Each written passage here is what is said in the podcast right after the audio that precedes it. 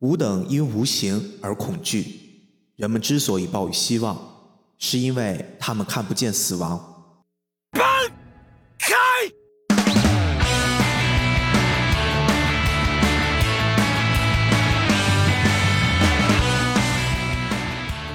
特别特别开心，对我这代人来说，青春回来了。我从去年就开始特别特别的期待二零二二年。从某种程度上来说，二零二二年让很多人过得并不是很顺利，让很多人的工作啊、生活呀都发生了翻天覆地的变化。对于一些老二次元来说，二零二二年真的是一个值得让我们开心呀、期盼的一年。但是这一年基本上快要过完的时候，等啊等，盼啊盼。我终于等来了我们这代人的第一波欣喜若狂，哎，就是我们今天要聊的死神，他来了。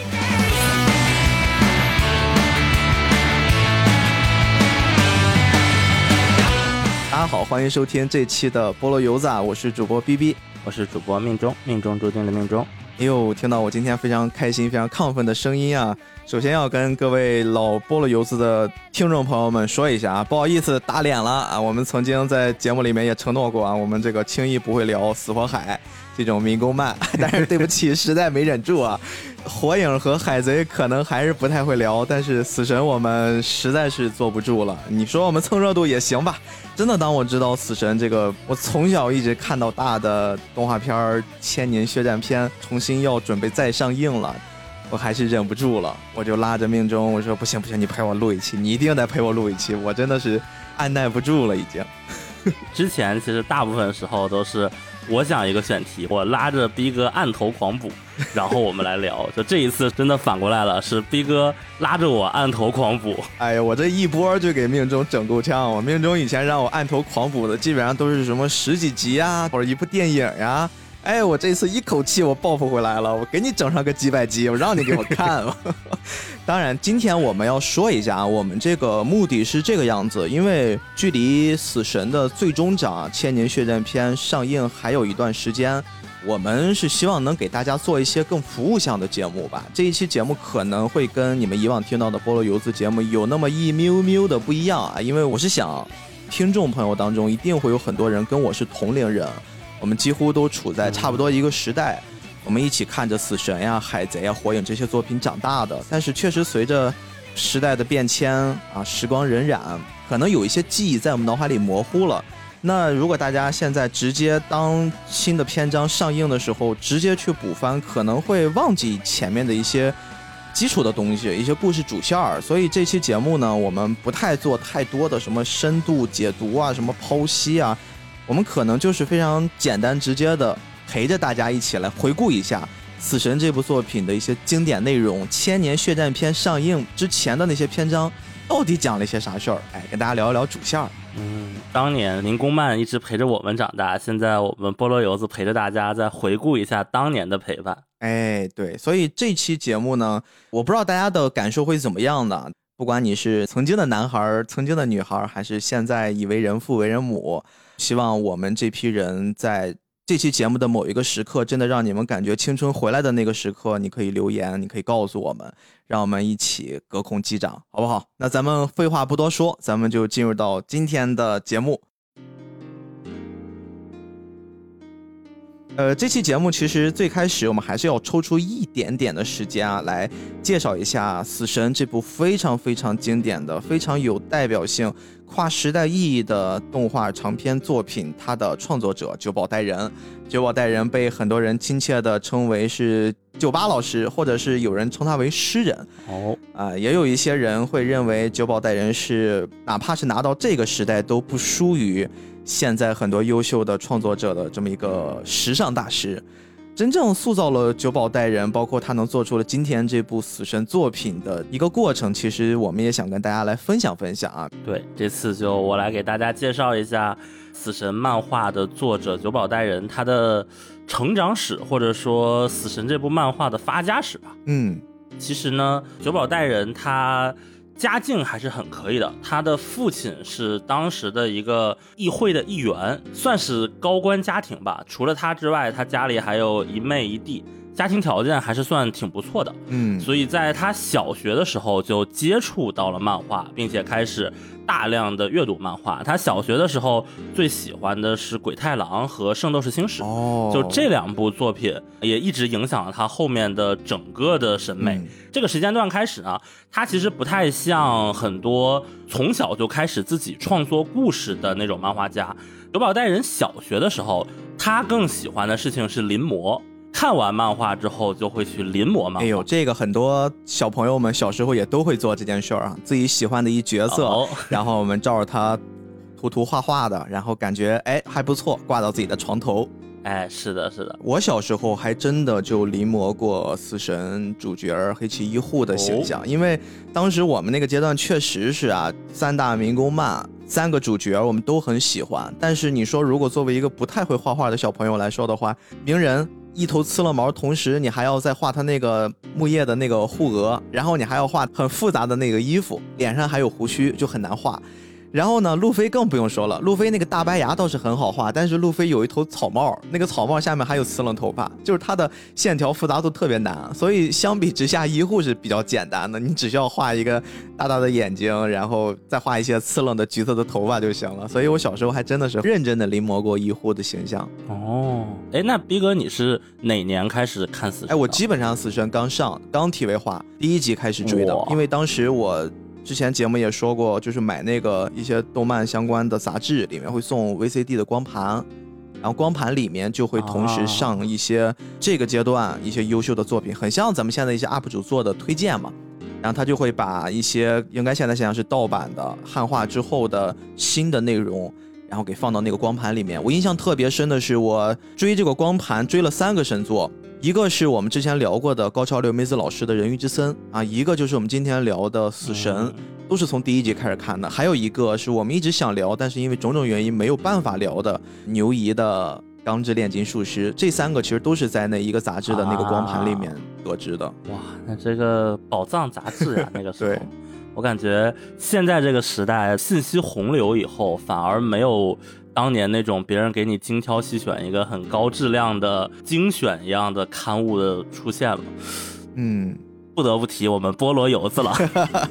行吧，我们不要吹了，我们赶快进到九保代人老师后面的故事啊。好的，好的。在小学毕业之后，升入初中的久保带人老师呢，他继续看漫画嘛，但是这个时候他发现他的零花钱开始捉襟见肘了。这个时候他做了一个当时应该很多人都会做的一个选择，就是他开始送报纸打工，并且拿着这个打工的钱继续买漫画、看漫画。但与此同时，他悄悄地攒下了一大笔巨款。送报纸这件事儿可以攒下一大笔巨款吗？还是说对于那个年龄的小朋友来说是巨款啊、就是他从这个时候开始攒钱，一直到他后来搬到东京的时候，他第一次安家的钱都是从这个里面来的。当然，这个是一个原始的积累啊，我不知道他后面是不是继续通过其他的途径往这个存款里面增加金额。但是他的这个小金库第一桶金是从哪儿来的？就是从送报纸的这个呃过程里面来的。同时呢，九保老师他不仅送报纸，他还看他送的报纸。所以这个过程中，可能是在报纸上的这些阅读的文字经历，让他对文字的感知渐渐发生了一些变化。就可能这是他成为诗人之前的一个基础课之一。哎，说到这儿，还真的是我们现在在回看九保带人在一些角色，特别是后期塑造角色的时候，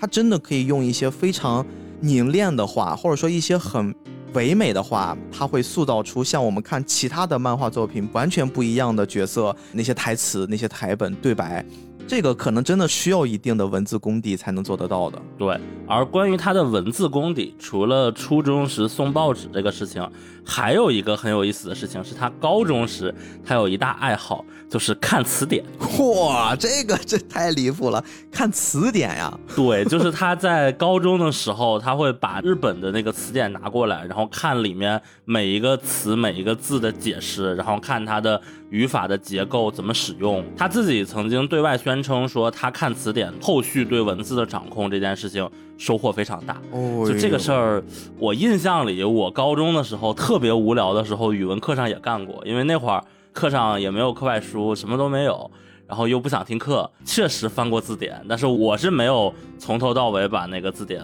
翻完过的。所以我还是很佩服这个行为。这事儿现在让我回想起来，我发现另一件事啊，就是小时候在看《死神》的时候，有很多很多。他对于角色的命名，对于一些地点的命名，包括一些招式的命名的时候，对，可能这也是我当时理解功劳。我之前认为是该归功于汉化组，他们的汉化好厉害，我是弄了可多生僻字儿，我根本都不认识那些字儿叫什么，但是感觉凑到一起好好看呀。现在我想想，这不只是汉化组的功劳，可能这本身在日文里面，这也是久保带人他自己功力的体现。对你词典看的多了，生僻字自然认识的就多了。不管出于什么目的啊，你一使用出来，大部分读者可能就会觉得非常酷。嗯，十七岁的九保大人，就是在高三之前的那个暑假，日本那边不是会例行要填一个志愿调查问卷嘛？在这个问卷里，他想都没想，他就填了漫画家，并且以此为一个契机，忽然他就觉醒了自己要成为漫画家，就是有了这样一个志向。然后在接着的高三开学之前的那一个暑假里，他就完全把自己封闭在家里，第一次全心全意创作出了一个短片，并且把这个短片直接拿去投稿了。就像我们之前讲过很多日本漫画家一样，他的出道一定是在 Jump 啊或者其他的杂志上的某一个新人的奖项的选拔上嘛。嗯，然后所以他把这个一投过去的时候，当时甚至都没有署名。但是呢，就一下子被当时的这个编辑浅田贵典给看上了。然后这个浅田编辑也是一个大佬，我们熟知的呀，呃，尾田呀，然后村田雄健呀，包括石纪元的这个道元礼一郎啊，都是他一手提拔出来的。等于是他一下子就相中了这个还是出道作处女作的久保带人，并且说，哎，我来当你的编辑吧。然后有了编辑，有了灵感，有了作品。他们成功的投了一波奖，但是呢，第一次投奖的经历，其实在最终选拔阶段是失败了的，就是没有获得名次。但是就在这个过程中，他就结识到了浅田，然后浅田贵典后来又给久保打了个电话，说希望，呃，你还可以继续创作，就等于是给了一个鼓励吧。然后，但是这个时候久保就回归了校园生活。等到他第二年高中已经毕业之后。他才再次拿起笔画了一个新的短片投稿，然后这次一投稿就拿了奖。接着他就开始画短片，我印象里是画了三个短片吧。然后在九七年的时候，他就正式开始他的上一部第一部作品的长篇连载。但是呢，风格呢有一点点不太适合当时的少年漫画。九保当时还被当时的编辑总长鸟岛和彦。专门叫过去痛骂了一顿，跟他说：“你画你这个不行，赶紧给我冲着龙珠的这个方向。”他怎么就知道龙珠呀？他 他他是被鸟山明影响太多了吗？他怎么所有的都希望能画成龙珠？可能也是因为丈夫那个特殊的时期吧。对他来说，丈夫可能急需另一部像龙珠一样的作品来给他们撑撑门面，是不是？有可能。总之就是在各种机缘巧合之下，他的第一部这个长篇作品叫。丧尸粉被腰斩了，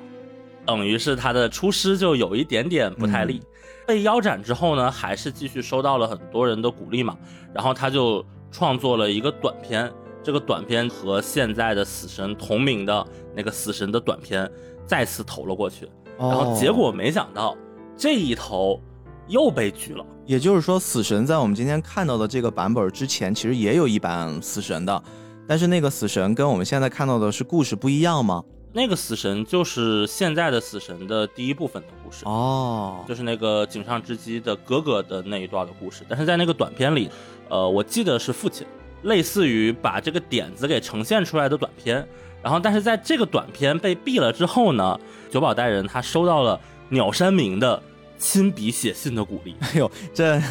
鸟岛和彦先训完了之后，鸟山明又跟上，再给一甜枣，两个人打了一套组合拳。对，我也感觉这是当时的 PUA 技术啊。在这个鼓励之后呢，呃，我们现在不知道是什么原因了。反正你从现在后世的记录看，就是当年编辑部门一开始拒了这个稿，后来又通过了，并且把这个稿是刊载了在当时的。赤丸 Jump 上，赤丸 Jump 是当时的 Jump 的一个增刊，应该是每年发售一两次。它主要里面是一些新人作家的短篇，或者在 Jump 本刊上连载作家的短篇，或者一些什么番外的四格呀、小说啊，就是这样的一种。啊、懂了。要晚出二十年，他这个作品肯定是在丈夫家上刊登的。对对，就是会有这种感觉。然后结果他在这个增刊上一刊登之后，立马就收获了人气第一名。就是一个毫无疑问的绝对碾压性质的全员好评，人气第一，好像说是编辑部们最快速度决定把这个作品连载化，瞬间这个一个短片就变成了一个真正的长片，也就是我们现在看到的《死神》这个作品的缘起。哦，也就是说，《死神》其实诞生前面还是经历过一些波折的，但是。我们放到漫画家的历史长河里面，久保带人还是一个很有才华的漫画家。他其实经历并不是特别的坎坷曲折，还是相对比较顺利的。对，因为从他最开始决心画漫画到死神，以刚才说的雷霆之势开始连载，应该是正好过了十年的时间。嗯，而且。九保他还有一个特点是，他从来没有当过别人漫画家的助手，直接就以自己不断的漫画家的身份出道的。所以我个人觉得他的这个十年经历算是略有波折，但是总体上还是很顺遂的。特别是死神出来之后，这个大红大紫，你没有人再能说他是一个不成功的漫画家了。没错，没错。而且其实我们当时的那个情况来看的话。死神、火影、海贼这三部作品放到一起，时常被大家拿起来比较去调侃。但是，不管怎么说，比了这么多年，特别是我们这代人，就在他们的比较之下，慢慢的都长大了，也慢慢的都经历了死神的完结、火影的完结，包括海贼。我看到前段时间尾田也说准备要完结了，可能要用个几年的时间，是吧？真的就好感慨呀，就感觉我们一代人的青春真的就停在这里了。这可能也是当我们在看到包括死神的千年宣传片在上，包括今年再往后一点灌篮高手的大电影在上，我们之所以那么兴奋，我们之所以感觉好像一些离动画漫画很远的朋友看到这些消息依旧可以很狂喜，忍不住在好久没发过动态的朋友圈里面发了这么一个小小的消息。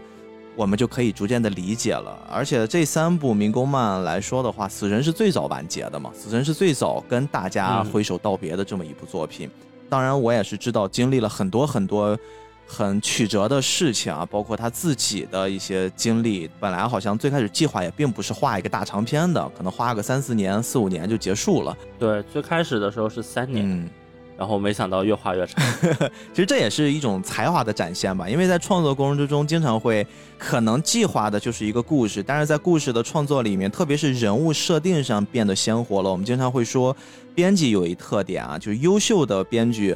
他会让你这个作品塑造好了一些人物形象的时候，他会自己有生命，他自己会在你的作品里面去去展现他该有的故事，这是一个很神奇的体验。我觉得九保一定在这个过程之中，他感受到了自己创作出来的这些各种各样的死神形象呀，各种各样的一些角色故事，他们发生了很微妙的化学反应，然后自己在上演着一场一场战斗。是的，而且斌哥刚才说的这一段，九保他本人他也自己说过哦，他就说他创作死神的过程中，就是先想到角色，然后再创作故事剧情，而一旦他安排好了一个角色。他就说，故事在某种程度上就会自己动了起来，就和逼哥你刚才说的那个几乎是完全一样。这个事儿真的很真实。这个事儿，我之前写过一些东西。其实你花更多的精力在创造一个人物身上的时候，那个人物真的会给你带来你意想不到的一些东西。就感觉你在敲键盘，你在写字那个过程之中，那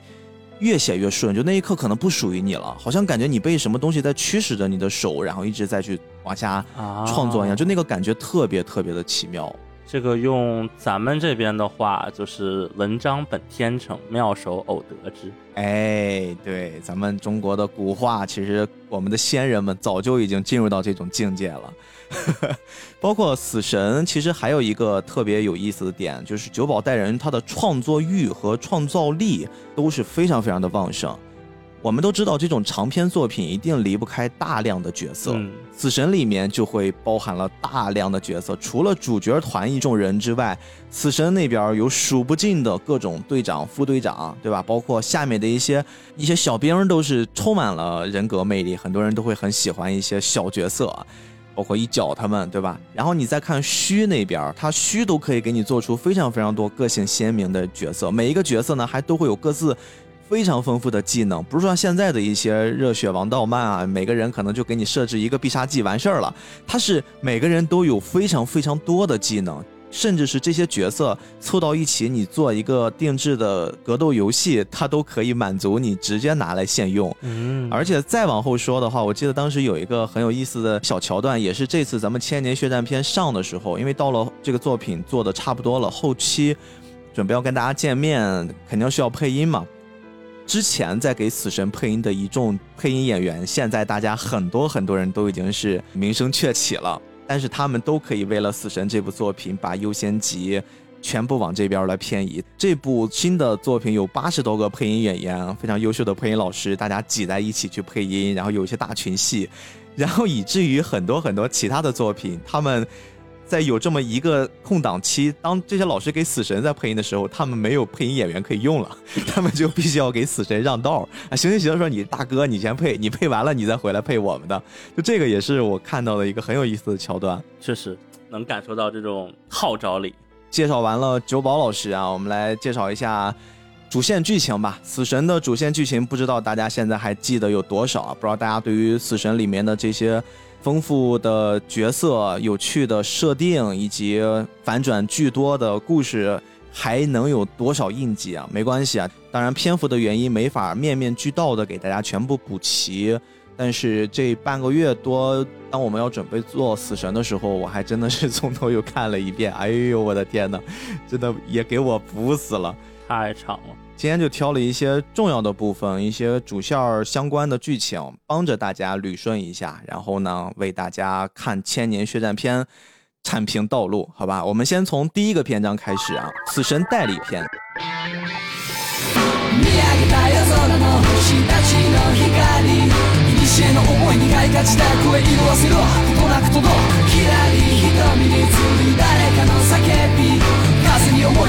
古の思いにがいがちだ声色あせろことなく届くきらり瞳に映る誰かの叫び風に思いを月に願いを力ある限り生きてくんだ今日も僕らの思いもいつか誰かの胸に光り続けよう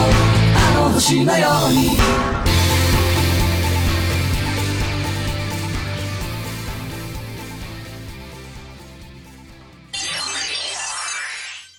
倘若我手上没有剑，我就不能保护你；倘若我始终紧握着剑，我就不能拥抱你。 其实这个篇章也是最初让我们认识黑崎一护以及他的朋友们。以及在这个世界里面，这个世界观的很重要的一个篇章。首先，我们要跟大家先介绍一下，在死神的这个世界里面，其实是有一些超自然的现象的。比如说，死神顾名思义啊，标题的名字就代表着有这么一群人啊，他们穿着这种死霸装，一袭黑衣，但是这个黑衣用的布料又非常的雍容华贵啊。中国的有点像汉服，你全部把它给弄黑了，里面有一个白色的里子衬子。就是这样的一种装束，然后每个人都会有一把大刀，而且我听说最开始九宝老师的设定应该还不是要做现在这个样子，最开始好像都是一一身西服，然后拿枪，他想做这种角色设定。对他最开始的时候，先想的是那个露琪亚的设定嘛，他想的是一个穿着黑色的 J.K. 高中制服，哎呦，然后拿着一把镰刀的死神的形象。就这个形象，如果创造出来的话，就没有后面的 Ruby 的什么事情了。就，但是后来他们在后续的设计的时候，又觉得镰刀好像不太合适，然后一度改成了枪，然后又从枪改成了日式的这种刀，然后也从呃 JK 服装改成了类似和服的服装，就也有一个流变的过程。我好像小时候对于这种很酷的角色的印象，还真的就是。小小的形象，小小的角色，拿了一把巨大的武器，而且我觉得这个源头很可能就是死神给我带来的，或者是更早之前在玩最终幻想七》的时候，就克劳德的那个大刀，啊、那个大刀，他给我带来的。但是我实在记不得他最开始这个源头是什么了。但是总之，比如说我现在如果有一些可以捏人的，呃，一些游戏，然后我在里面呢，如果我想玩一些近战角色，我一定会选择一个相对体型比较小的形象啊，萝莉或者是一些正太，或者一些很纤瘦的姑娘的女性的形象，但是给她选一把巨大的武器。我现在会保留这个习惯。我觉得可能小孩儿时候大家思想比较单纯，大就是好，可能会有点这样的想法，就什么时候都是，哎呀，你有一个枪，哎，我也有一个枪的模型，大家都是玩具枪嘛，我比你的大。哎，我就比你的厉害，就是可能真的会有这种感觉啊，再加上那种反差感、反差萌啊，就确实会很容易吸引眼球。而刚才我跟命中在去介绍这个武器相关的事儿的时候，我们就不得不引出，在这个故事里面，我们的绝对男主啊，黑崎一护，原本是一个普通的高中生啊，有着普通的人生、普通的家庭。当然，这个普通我们后面就打眼的发现他还真不普通，对。他本身其实就是一个很标准热血王道漫的男主角那种性格，就是一个没头脑，嗯，那种 大大咧咧的。他的身边呢，啊，有两个妹妹，而且还有一个疯疯癫癫的老爸。这个老爸呢，呃，某种程度上来说，对他的成长还起到了比较重要的作用。那事后我们也了解，黑崎一护在年少的时候失去了母亲。也是因为在这个世界里面有一些特殊的设定，我们在后面慢慢的来聊。医护其实因为他自己天生会跟别人不一样嘛，毕竟是男主，他可以天生就感受到一些灵，这个世界是有灵的，很像是一些咱们说人死之后的魂儿啊，这种幽灵经常会飘荡在他的身边，正常人是看不到的。但是医护呢，可能他天赋异禀，他是可以看到的。有一天突然他们家里面被一些恶灵给袭击了，这个世界里面。恶灵是有一个专门的称呼的，就叫虚。我觉得一定程度上，进击的巨人会给我一种类似在这个死神里面这个虚的这种压迫感，包括这个死神里面也有这种大虚啊，遮天蔽日的，然后吞云驾雾的就出现这种巨大的基里安这种大虚。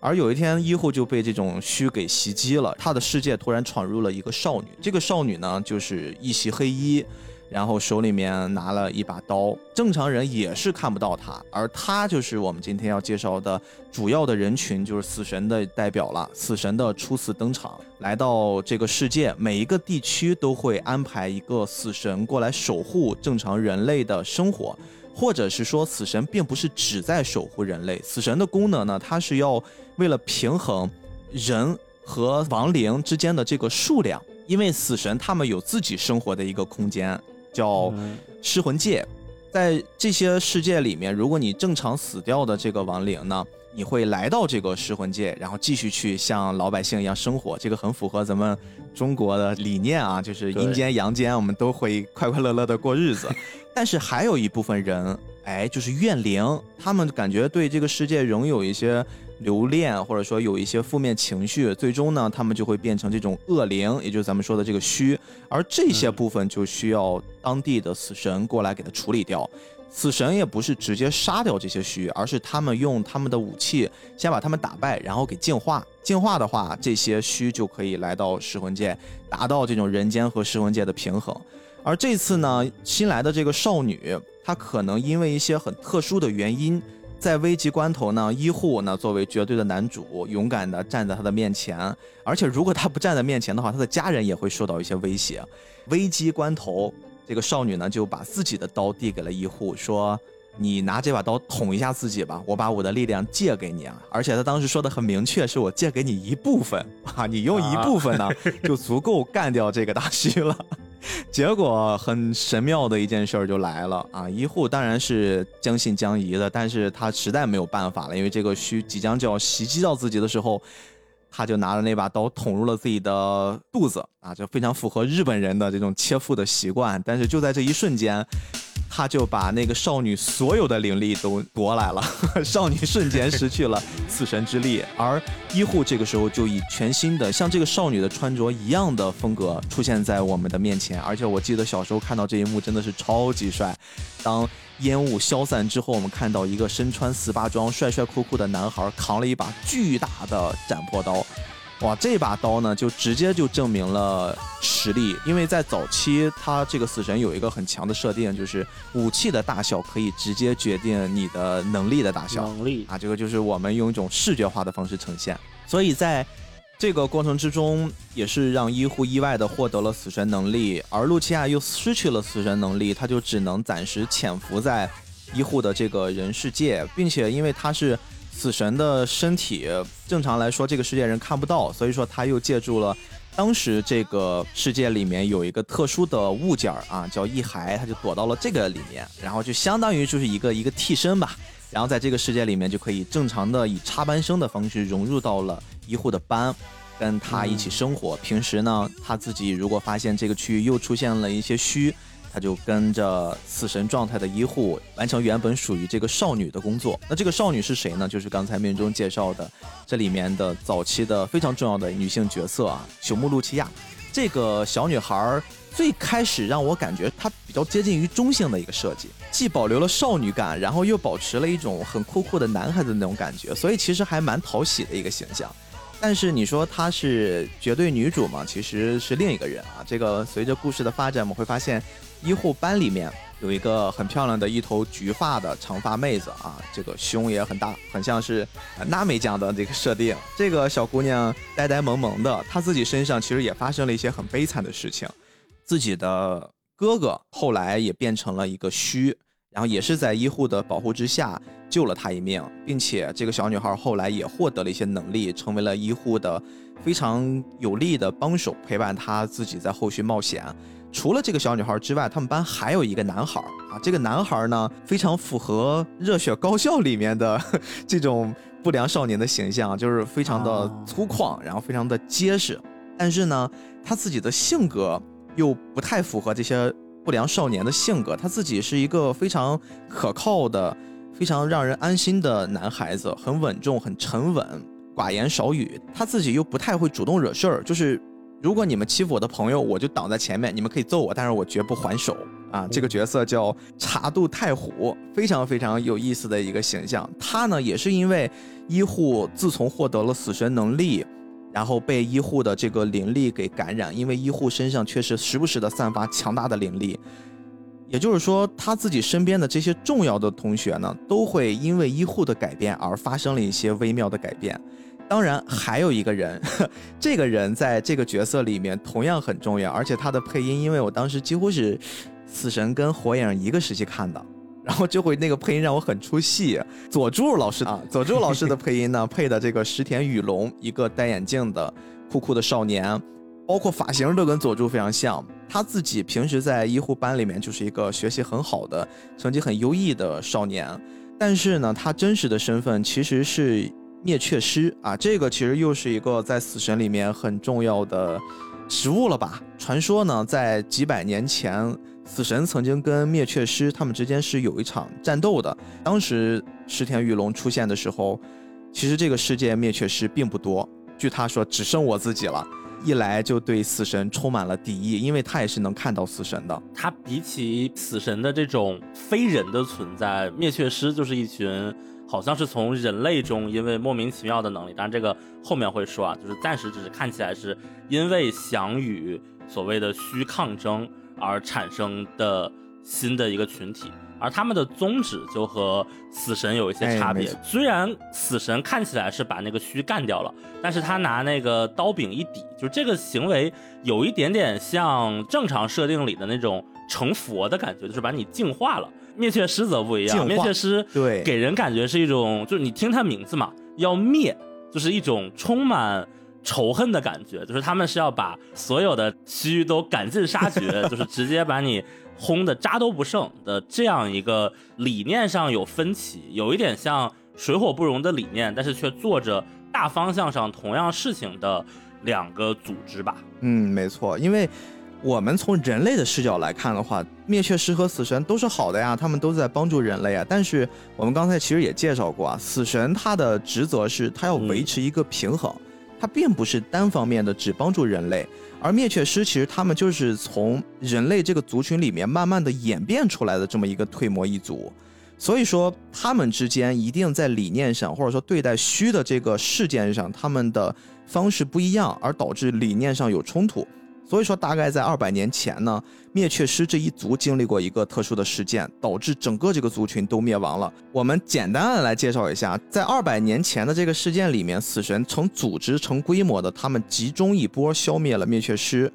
也是因为在这件事的时候，为了保持世界的平衡啊，当时死神界。人家最开始所说的就是我们要先派出一些人警告你们灭绝师，你们不要再这个样子了，你们这样子对于我们这个工作会造成一些困扰的。但是灭却师不听，然后呢，死神才杀光了灭却师，这是死神那边传出来的官方的说法。但是大家请注意，这就是一个很重要的伏笔。而这件事其实，在我们未来能看到的这个千年血战篇里面，也会有一些展开。所以说，这次我刚才在录制节目之前还跟命中说，我说我重新再看一遍《死神》，我会发现九保代人老师非常厉害，他甚至是可以在这个故事最开篇的时候就已经埋了很多很多在几年、十几年之后的要发生的发展的那些故事里面伏笔都已经呈现出来了，特别特别的有意思。包括在第一个阶段，就是我们聊的这个《死神代理篇》，还会出现了医护母亲的一小段故事，说小时候医护。跟母亲关系特别好，然后后来呢，他在湖边发现了一个很神秘的身影，这个身影后来导致自己的母亲死掉了，而且医护也一直埋怨自己。他会有一个很简单的介绍他自己母亲身世，他为什么没有母亲的这么一段故事。但是实际上，医护母亲的身份现在其实也不是秘密了嘛。医护的母亲也是一个非常牛的灭却师，也就是说，医护他自己之所以天生能看到灵。就是因为他自己的家庭原因，他的父亲身份不一般，是个死神；他的母亲是一个灭却师。哎，他就是一个少年们最开始的你以为的吊车尾、毫无血统的普通人。对，后来发现父亲母亲一个比一个屌。当然，医护母亲真正的一些死亡真相，也会在《千年血战篇》咱们未来看到的那个版本里边有一些补全。这个过程其实都是非常非常有趣的。然后我们刚才也说过，随着这个石田雨龙的加入，他自己现在所处的状态就是我自己同班同学有一死神，我又身为灭却师最后一个人啊，他自己以为的最后一个人，那不行呀，我们族人有一些深仇大恨，我非常痛恨死神，我就要跟你展开较量。所以当时我不知道大家还记不记得有一个非常经典的一个环节，石田雨龙不知道从哪儿拿来了一个小道具，然后把那个小道具使用了一下，天空中就吸引来了无数的虚，他就要跟医护比赛。他说：“我们就要比比死神跟灭绝师谁比较牛逼，我们就看在单位时间内啊，我们谁除的这些虚更多，杀的多，哎，我们谁就牛逼。这个地方一开始看的时候，你就会觉得好像就是故事为了有一铺垫呀，或者慢慢的推向一些小高潮的时候所设定的。但是这也是一个九保大人很厉害的铺垫，因为到了后面虚圈的那个篇章的时候，蓝染篇章的时候，我们会发现这一切其实也都在算计之内。”因为有算计，所以说这次比赛发生了一些意外。天空中呢，吸引出来了一些原本不该出现的虚，虚是分很多种的，啊，有这种普通的虚，也有我们刚才说的这种大虚。而这个大虚呢，就肯定会比普通的虚会更牛批一些。大虚他自己又会分了三六九等，比较普通的叫基里安，感觉很高高壮壮的，很像进击的巨人一开始踢城墙的那个巨人。然后呢，比这个吉里安再高级一些的，就叫这个亚丘卡斯。亚丘卡斯是一个属于智商很高，他的战斗力也很强，通过吞噬了很多很多的须，慢慢的累积自己的战斗力，进化出来的第二档角色。然后第三档是在整个虚圈里面就几乎就是皇帝般的存在，非常非常屌，叫瓦史托德。这一个级别的虚呢，我们在后面知道，死神他们那边也会有一些战力排行的，战力排行最高的。可能就是死神的队长级别，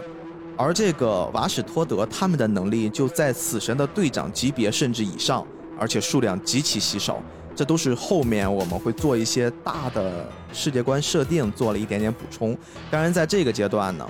主要还是为了展示这几小只他们的能力，包括景象之姬，就是那个小女孩，包括茶都太虎这个小男孩，加上。医护和石田雨龙这四个人就组成了一个除虚小队啊，他们合力呢解决了这场危机，然后几个人也产生了羁绊。慢慢的，在这个篇章里面，我们就会发现进入了高潮。高潮是什么呢？我们刚才也聊过，露琪亚因为之前的一些意外，然后他本来是想借一部分能力给医护的，但是呢，因为医护不知道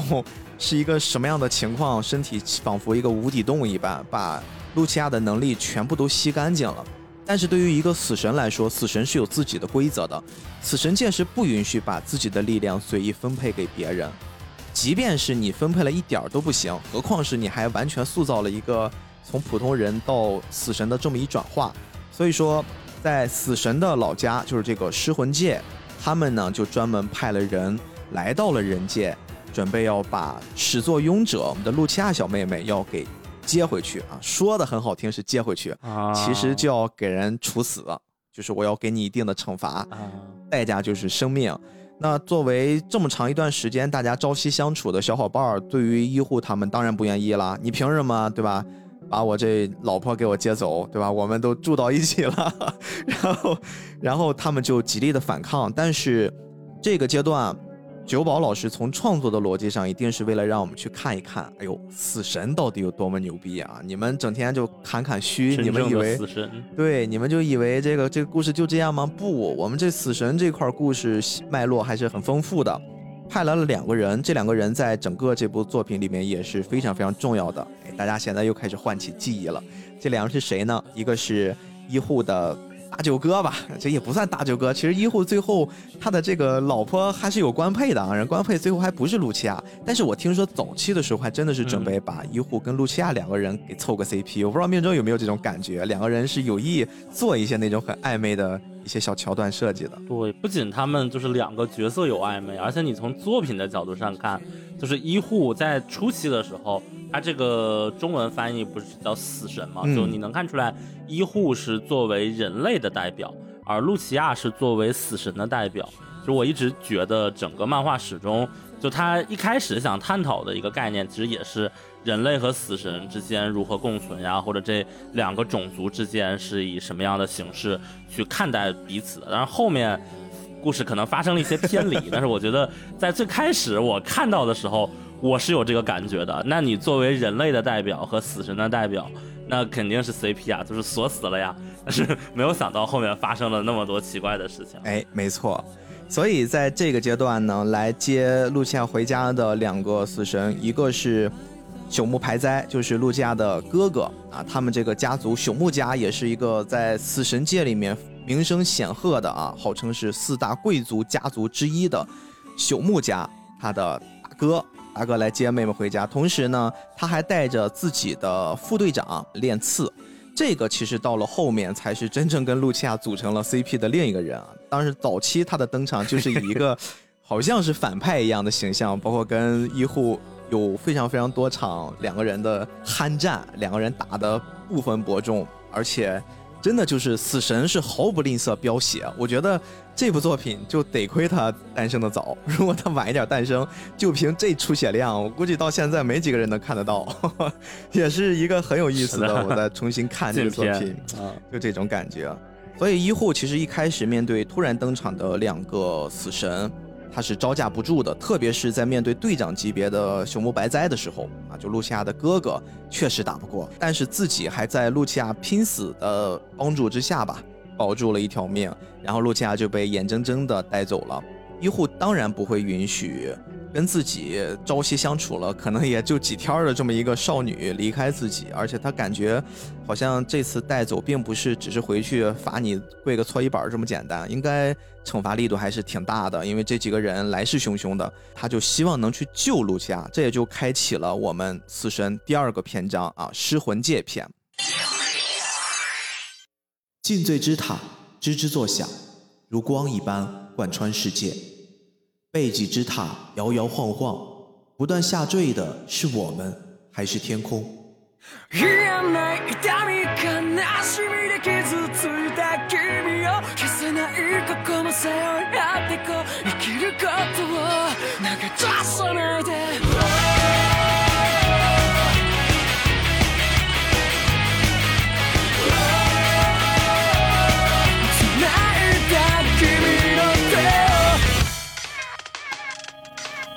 我们刚才听到的一些音乐，其实这儿我也不得不暂时按下不表，哎，跟大家来聊一聊。就是对于《死神》这个作品，我们经常会说它非常非常的时尚，包括刚才命中也说过，久保带人老师他像是一个诗人一样，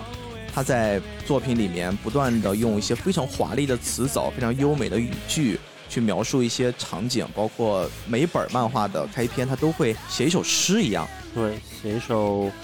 有一点类似于日本的那种排剧啊什么，但是没有那么有规律的短的自由诗吧。嗯，所以今天其实除了我跟大家在回顾剧情，同时也跟大家来分享一下久保带人老师啊数十年之前他创作的这些优美的词句。还有一件事儿，就是刚才大家听到的，很多人听了都直呼叶青回的音乐。其实，在《死神》这部 TV 之所以完成度这么高，这么受人欢迎，还有一个很大的因素就是它里面所有的音乐，音乐层面的造诣也是非常高，非常非常的时尚，非常非常的好听。就很多人都会觉得《死神》是一个王道热血漫而已，但是如果你们对比很多很多动画作品啊，其实《死神》的艺术性极高。比如说，我们现在可能已经有很多人知道了，就很著名的歌手这个优一酱。你要知道，《死神》这个动画版是在零四年上的。但是优一江这个人，零四年才刚开始参加一些什么音乐选拔，也就是说他在刚出道的时候就已经被死神的这个制作团队，更多的是我们要提一个人陆潮师郎这位老师，他是参与到了死神 TV 版的配乐，他来选拔的，选拔出了这个歌手，而他非常好的完成了对于死神 TV 版的一些作品的演绎，也就是咱们听到的死神第五首 OP 和第五首 ED。这两首歌，哎，当时呢一出来就广受好评，大家都觉得太好听了。而且这个尤以江还有一个很出名的、很出圈的作品，就是那个《钢炼》里面那个 Again，啊，也是他唱的。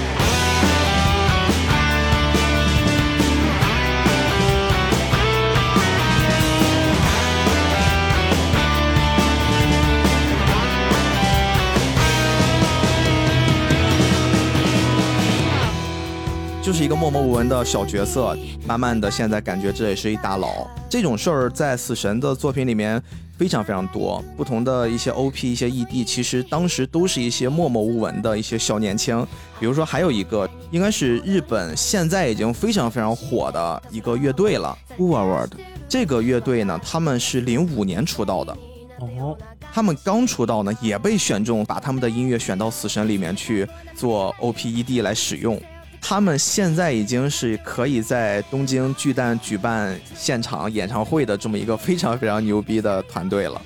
啊，就是非常非常的厉害。所以，我们今天可能一边跟大家回忆剧情，每次切换篇章的时候，都会带着大家听一听这些好听的音乐，然后我们一起来感受我们曾经逝去的青春，啊 好不好？刚才咱们其实还聊过啊，第二个篇章《失魂界篇》开启的一个背景，露琪亚因为。把自己的死神能力随意的给到了别人，然后遭受了一些惩罚。医护这个时候呢，非常希望能去救自己的朋友，但是对他来说，他目前的实力太弱了。而他们在之前相处的阶段，他们认识了一个很神秘的人啊，一个大叔，就很像是一个隐士。命中对于这个人印象深不深？浦原喜助店长，你要说印象不深，那肯定是不可能的，因为我感觉前期是最神秘的一个人，就有一点点像扫地僧，哎，但是又没有那么卑微的隐居的感觉，就他平常人还是很大大方方的，然后有时。也会搞怪，但是就是一旦你你想真的问一些他的真实身份呀，又会感觉到深不可测。对，背后有秘密。对，他会经常从自己的店里面，反正你也不知道他那个店到底具体经营什么，他自己的这个经营理念 渠道到底是啥，但是他经常会拿出一些很奇怪的东西出来帮助医护他们。而这次呢，浦原喜助稍微露了露家底儿。在他们的店的下面有一个巨大的 一个一个空间，就感觉孙悟空他们的精神时光屋一样，就在他们的店底下，非常非常大，然后有山丘，有有天空，他就会让医护在他的店里面，他说我亲自来指导你修炼十天，包括在之前，哦。医护跟露琪亚哥哥还有练刺在战斗的时候，其实他的死神能力是被夺走的，也就是说目前医护的状态是他又变回了一个普通的高中生。而这个时候呢，浦原喜助就说：“我接下来会给你训练十天，十天的时间，我要帮你恢复死神的力量，并且可能会比之前更强。但是这个修炼非常非常的苦，你愿不愿意接受？那医护当然愿意，因为他有自己的信念，他要去救自己的伙伴儿。也就在这十天里面，他恢复了自己的死神能力。但是你说是恢复，其实我们不如说是觉醒更适合，因为之前医护所用的死神能力更像是从露琪亚那边借来的。借的，对，他的那个力量，虽然那把刀已经足够大了，但是那毕竟是露琪亚的死神能力，它也是有上限。医护的死神能力潜伏在身体内的那份力量是深不见底的，所以当他在十天的训练里面真正被浦原喜助给激发了那份力量的时候，他扛起了一把比之前还要大的一把刀，哇，这个力量我真的要爽死了。又变大了。对，而且他在找死神力量的过程之中，九保老师用了一个很意象化的空间。本身医护在这个地方训练，这个空间已经够虚拟了，够不真实了。然后呢，他会在这个空间里面，好像医护又进入到了一个空间，这个世界是医护。突然，对面出来了一个跟自己长得几乎一模一样的，但是整体是半白的啊。医护是一个黑黑的、酷酷的形象嘛，但是对面会突然出现了一个很像虚一样，但是长得跟自己完全一样的白医护啊。很多人会对于这个角色也是喜爱有加，医护必须要呢战胜他，然后包括要在这个空间里面还要认识一个油腻腻的、很神秘的胡子拉碴的大叔啊。这个大叔呢。最后我们也知道叫斩月啊，这是非常非常重要的。而这个斩月大叔呢，就是医护未来的斩破刀的具象化。每一把刀其实都会有自己的名字，而当你知道了自己斩破刀的那个具体名字的时候，你就真正的获得了死神的能力。而医护就是通过这种魔鬼般的训练，用了十天的时间，就变得更强了。露西亚这边呢，被带回噬魂界，被审判了二十五天。他说，二十五天之后呢，会在忏罪宫就要被当众处死。哎，其实我觉得他大哥也没有想过，原来我把我妹带回来，这个代价这么大呀。他大哥也其实也挺蒙圈的。了。对，但是露西亚没有办法，因为这是尸魂界对于这个死神他们的领导下发的命令，所以说医护呢就不得不要在这个时间之内赶紧去救他的好朋友，而跟他们之前有过一些羁绊的其他人，比如说织姬呀。包括茶渡太虎呀、石田雨龙呀，他们也全部都抓紧时间磨练自己的技艺，要陪着一护一起去救露琪亚。这也是我们当时看的时候非常振奋的那个部分。他们呢，通过店长喜柱的帮助呢，通过穿界门来到噬魂界的琉璃街。这个地方是一个很有意思的设定啊，就是这个琉璃街是处于噬魂界的最外围。死神所居住的这个地方叫净流亭，他们是很明显会有这种阶级区分的。死神明显就感觉是更像贵族，或者他们更位高权重一些。周边居住的就是那些小老百姓啊，他们在人间除掉的那些灵，或者说死掉的那些灵魂，最后都会来到这儿继续去安居乐业。而这个流魂街呢，是分东南西北四个区域的，每一个区域呢都有一到八十的分区。然后这个编号越大就越混乱啊，治安越差。你看，就是他会把这个等级制度会区分的特别特别明显。而我们刚才说过的这个露琪亚，包括来劫持他的练刺红头发的热血少年呢，他们最早其实都是出生在流魂街的南七十八区。你听这个七十八区，你就可以理解到他们应该出生的时候都是属于那种比较的贫瘠，或者说相当贫瘠了。然后生活条件天天就流离失所的，治安也很差，吃不饱穿不暖那种状态。但是呢，这个露琪亚她天资卓越，而且运气还很好。她在很小的时候呢就被四大贵族家族的这个朽木家给带走了，去当养女了。哦，这一看这不就麻雀变凤凰了吗？但是其实随着故事深入，这也是有反转的啊。后面我们其实可以得知，其实是露琪亚还有一个姐姐。然后他这个姐姐是谁呢？就是朽木白哉，他现在这个大哥死去的妻子。哦，因为这个姐姐呀，当时实在是饿肚子饿的不行了，他就自己把妹妹先留在了这儿。后来又因为一些机缘巧合认识了白哉，但是他们在一起的时候，他自己日思夜念自己的妹妹，他一直觉得我妹妹还在外面受苦受难。然后因为这件事儿一直寻找妹妹，但是找不到，后来病死了。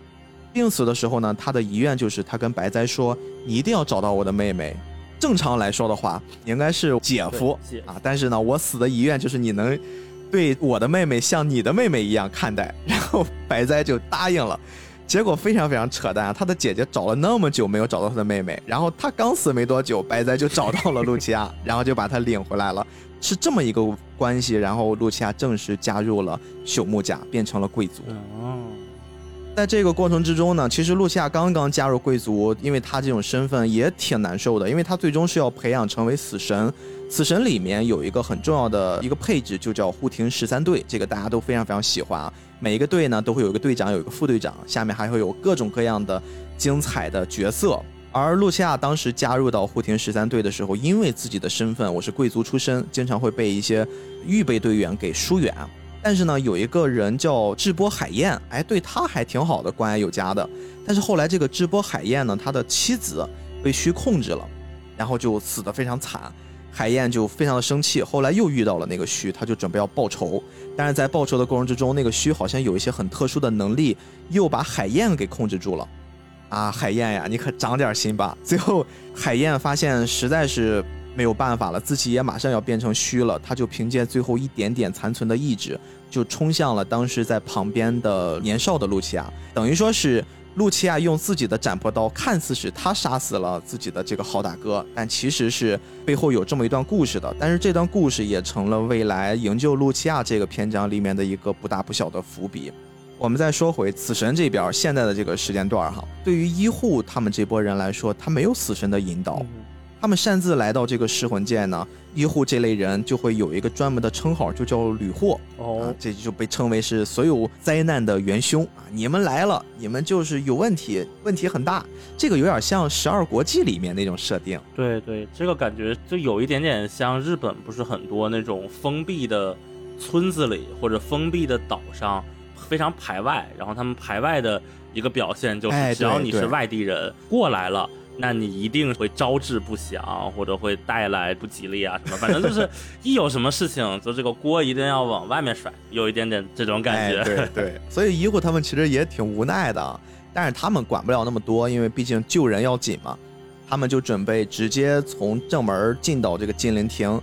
但是禁灵亭东南西北四个角都是有人看守的。医护他们一开始战胜那个看守的敌人的时候，其实也是以死神来，也不算敌人，人家尽职尽守。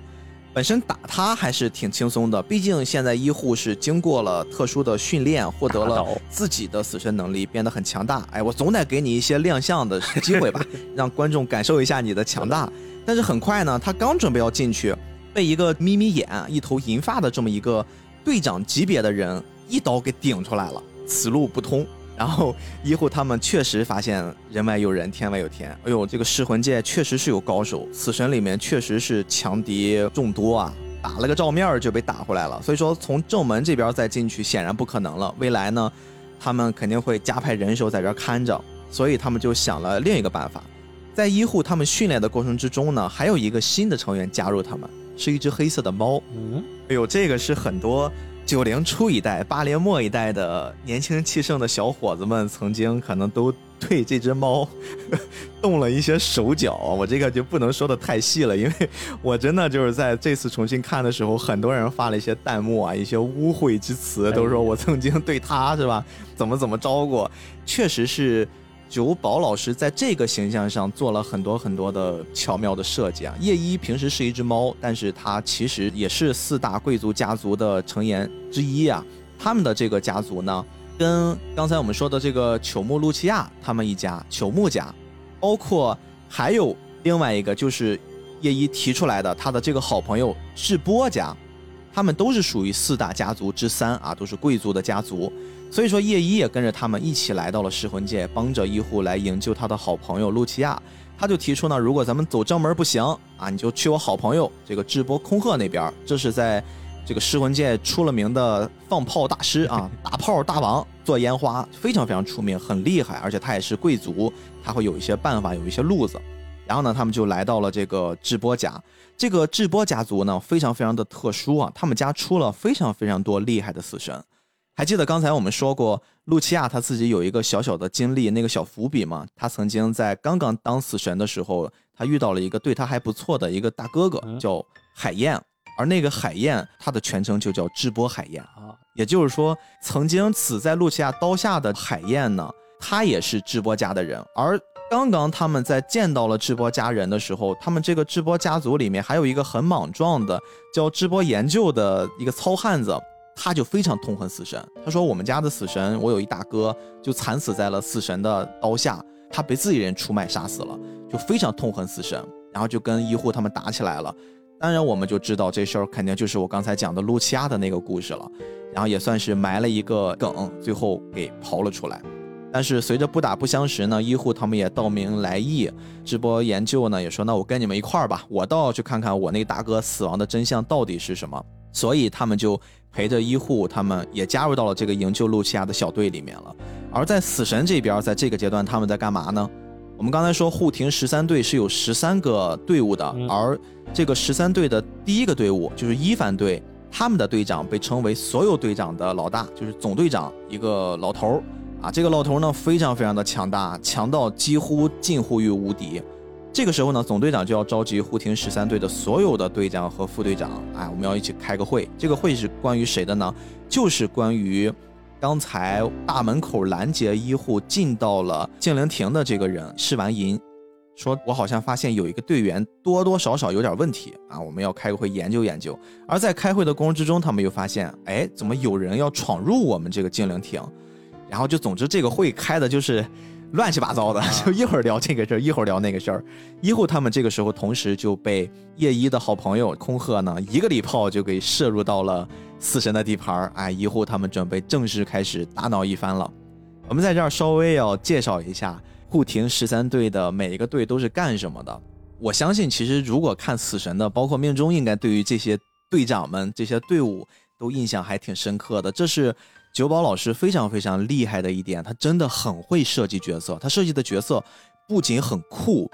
而且就是感觉头头是道的，就感觉我靠，你牛逼，你有理，你怎么能设计这个样子？你屌，就是这种感觉。对，你会有吗？会有，而且给我印象特别深的是，一般当我们出现一些带数字编号的时候，很有可能是他已经。就想不出名字了，或者想不出什么的时候，打酱油。对，就是另安的是小喽啰级别的东西。但是我当时就很吃惊的是，他每一个队，他不仅有一队是那个总队，然后什么后面还有什么支援队啊、医疗队啊，就是每一个队给你安排的功能都非常的详实吧。然后同时呢，每一个队伍里的这些角色。名字呀、设定呀、能力啊，又很头头是道，就是甚至给我一种，这个也是我们之前聊的嘛，它是先有的角色，再有的故事。看完这个之后，我第一反应是，我觉得这甚至不像一个漫画，这像现在以角色为核心的手游，它在疯狂的做新的角色。但这件事情也串回去了，就是在死神后期，因为九宝老师身体。渐渐不好的时候，他开始尝试用其他方法去调养自己的身体。嗯，在这个过程中，他迷上了打游戏，然后成为了一个电玩死宅啊。所以在他的就是死神完结之后，他还真的就去做了那个世嘉的樱花大战系列，也是一个很知名的游戏 IP 的重启之作的新樱花大战这个游戏的人设，就是九宝老师做的。哦。因为这个人设和之前的樱花大战的人设有一点点差别。一开始公布的时候，大家还蛮受冲击的。后来游戏嘛，毁誉参半吧。但是也是一个放在现在，我觉得也是一个作品，就不是一个完全会被无视的。因为这个新樱花大战后来还有一个手游，那个真的改的是一团乱糟。但说回来，九宝老师，我觉得他对于角色的设计的这一点，在这个护庭十三队这里。就体现的很淋漓尽致。嗯，如果之前说荒木老师他对于姿势、对于造型，或者说对于服装是有自己独到的理解，那我觉得九保老师对于一个角色怎么设计，就无论他的名字、他的能力，甚至跟他相关的那些诗词、氛围的塑造，就这方面有他自己的独到的天才之处。没错，就如果说九保老师天才，天才在哪里？最天才的地方，就我觉得就是在这个地方，就是无论我们说他的潮流，还是说他是诗人，核心都是被放在了这一个一个角色上。没错，而且在这些设计之下，它是真的可以跟时间抗衡的。就是你二十年前的东西拿到现在来看，你感觉一点都不过时，依然很时尚。对对，就现在很多人说，哇，这个作品里面这个角色好酷呀，好好看呀。但是我相信啊，我非常非常坚信这一点，并不是我有自己的童年滤镜。我非常坚信，当《千年血战篇》再上的时候，更多的人，更多的年轻的动画爱好者、漫画爱好者会重新正视一下死神，会看到九保老师真正的这些过人之处。当然，里面角色实在太多了，我们就不要拿着角色一个一个来跟大家聊。我觉得呢，今天这个播客真的就是三四个小时的量了。我们就是简单跟大家说一说这十三番队。九保老师都给他们设置的是怎样的一个队伍的职责，你们就能感觉出他的脑海里面每一个人物真的都有自己的 DLC。首先是一番队啊，一番队我们刚才说了，它是属于总队，它主要做的内容呢就是分配下达一些任务，包括管理指挥各个番队该做什么，你们应该要忙活什么了，然后包括负责开会 啊，这个领导嘛都要有这种必要的条件，就是开会。然后二番队他主要做的一个职责是行军，刑是刑法的刑，他呢就是负责处刑和一些暗杀的任务都会交给二番队，而三番队哦。他们主要的目的是紧急后备队，就是来负责一些支援补充其他番队中，比如说在一些战斗的过程中产生了一些伤员减员情况，三番队就可以给他们做一些补充。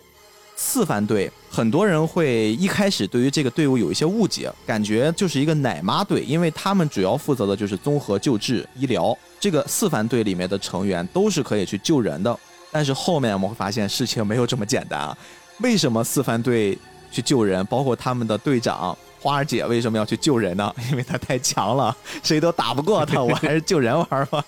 很有意思的设定，这个在最新的篇章里面，大家应该也都会看得到了。五番队他们主要的职责特别简单，就俩字儿：救援。而这个救援跟四番队的任务不一样，四番队是救死扶伤的那个救援，而五番队呢是负责去救援一些紧急状况，哎，我们就赶紧过来去支援你，哦会是前线的那种救援。六番队的职责，注意啊，这儿设定就开始有意思了。六番队的职责叫贵族禁卫军，哦，他们的队长呢一定是贵族之人，必须要代表的是我们这个队所有的这些成员。我们的目的就要去维护贵族的利益。我今天在这个节目里面介绍死神，一直在说这个世界是有什么贵族家族的，然后这些家族他们可能会对于这个世界产生什么什么影响。虽然在后面跟这些家族的关系也不多了，但是呢，很明显能看出九宝老师在这儿是想做一些阶级上的划分的。而六番队就是主要去负责维护这些贵族，保护他们的安全。七番队呢，他们是总队的禁卫军，他们会直接隶属于总队一番队，平时负责一些镇压叛乱，包括总队那边一些大佬们出了什么问题，他们第一时间会过去支援。八番队呢，他们的目的是作为侦察小队啊，就是做一些战斗之前的准备。九番队是戒备队，十番队是特工部队，十一番队就厉害了。十一番队应该是绝大多数喜欢死神的朋友们都会印象很深刻，并且非常喜欢的一个队伍啊。这个队伍呢，就是精锐战斗部队啊。一听这个名字，就是非常喜欢打架。他们这个队伍到什么程度啊？别人那队伍呢，基本上我们能记住副队长就已经很不错了。在这个十一番队里面，什么三把手、四把手都很厉害，都有很多的戏份，而且都很能打。甚至我们刚才也提过一嘴，这个十一番队的三把手这个一角，他都可以做万解，就是作为队长才会使用的技能，在人家这个队伍里面。排行老三的这哥们儿都可以做啊，也可能他是一光头吧，光头都会有一些奇遇，比？较强啊。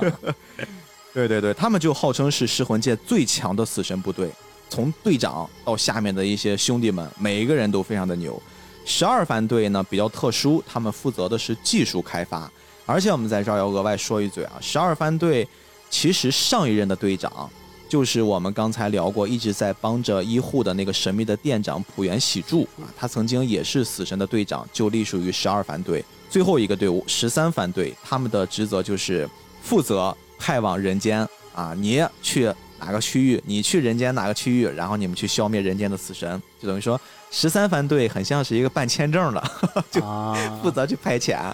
所以说你会发现，这每一个队伍，他们还真的九保都设置了实实在在的职责，而且没有冲突，非常完整。这十三个队伍凑到一起，当这些职务一出现的时候，你真的就信服哦，在一起运作真的是可以维护一个不同世界的平衡。对，这个里面你就会发现它很真实的一部分，就是它不是说啊，我这十三个队都是战斗小队，然后强度怎么一二三四五六七这样排。他这个十三个队里有大量的负责不同职责的，而且是辅助项的功能的这些团队。就这个其实是一个很贴近真实、有一定的逻辑的一个设定。其实我个人不是很常接触这些带编号的东西，但是我上一个嗯我比较熟的带编号的其实是任天堂的游戏开发部。嗯，就是其实啊，我们平常都说说这个任天堂出的游戏啊多么好多么好，其实任天堂内部它在合并之后，它现在是分成了十个开发部，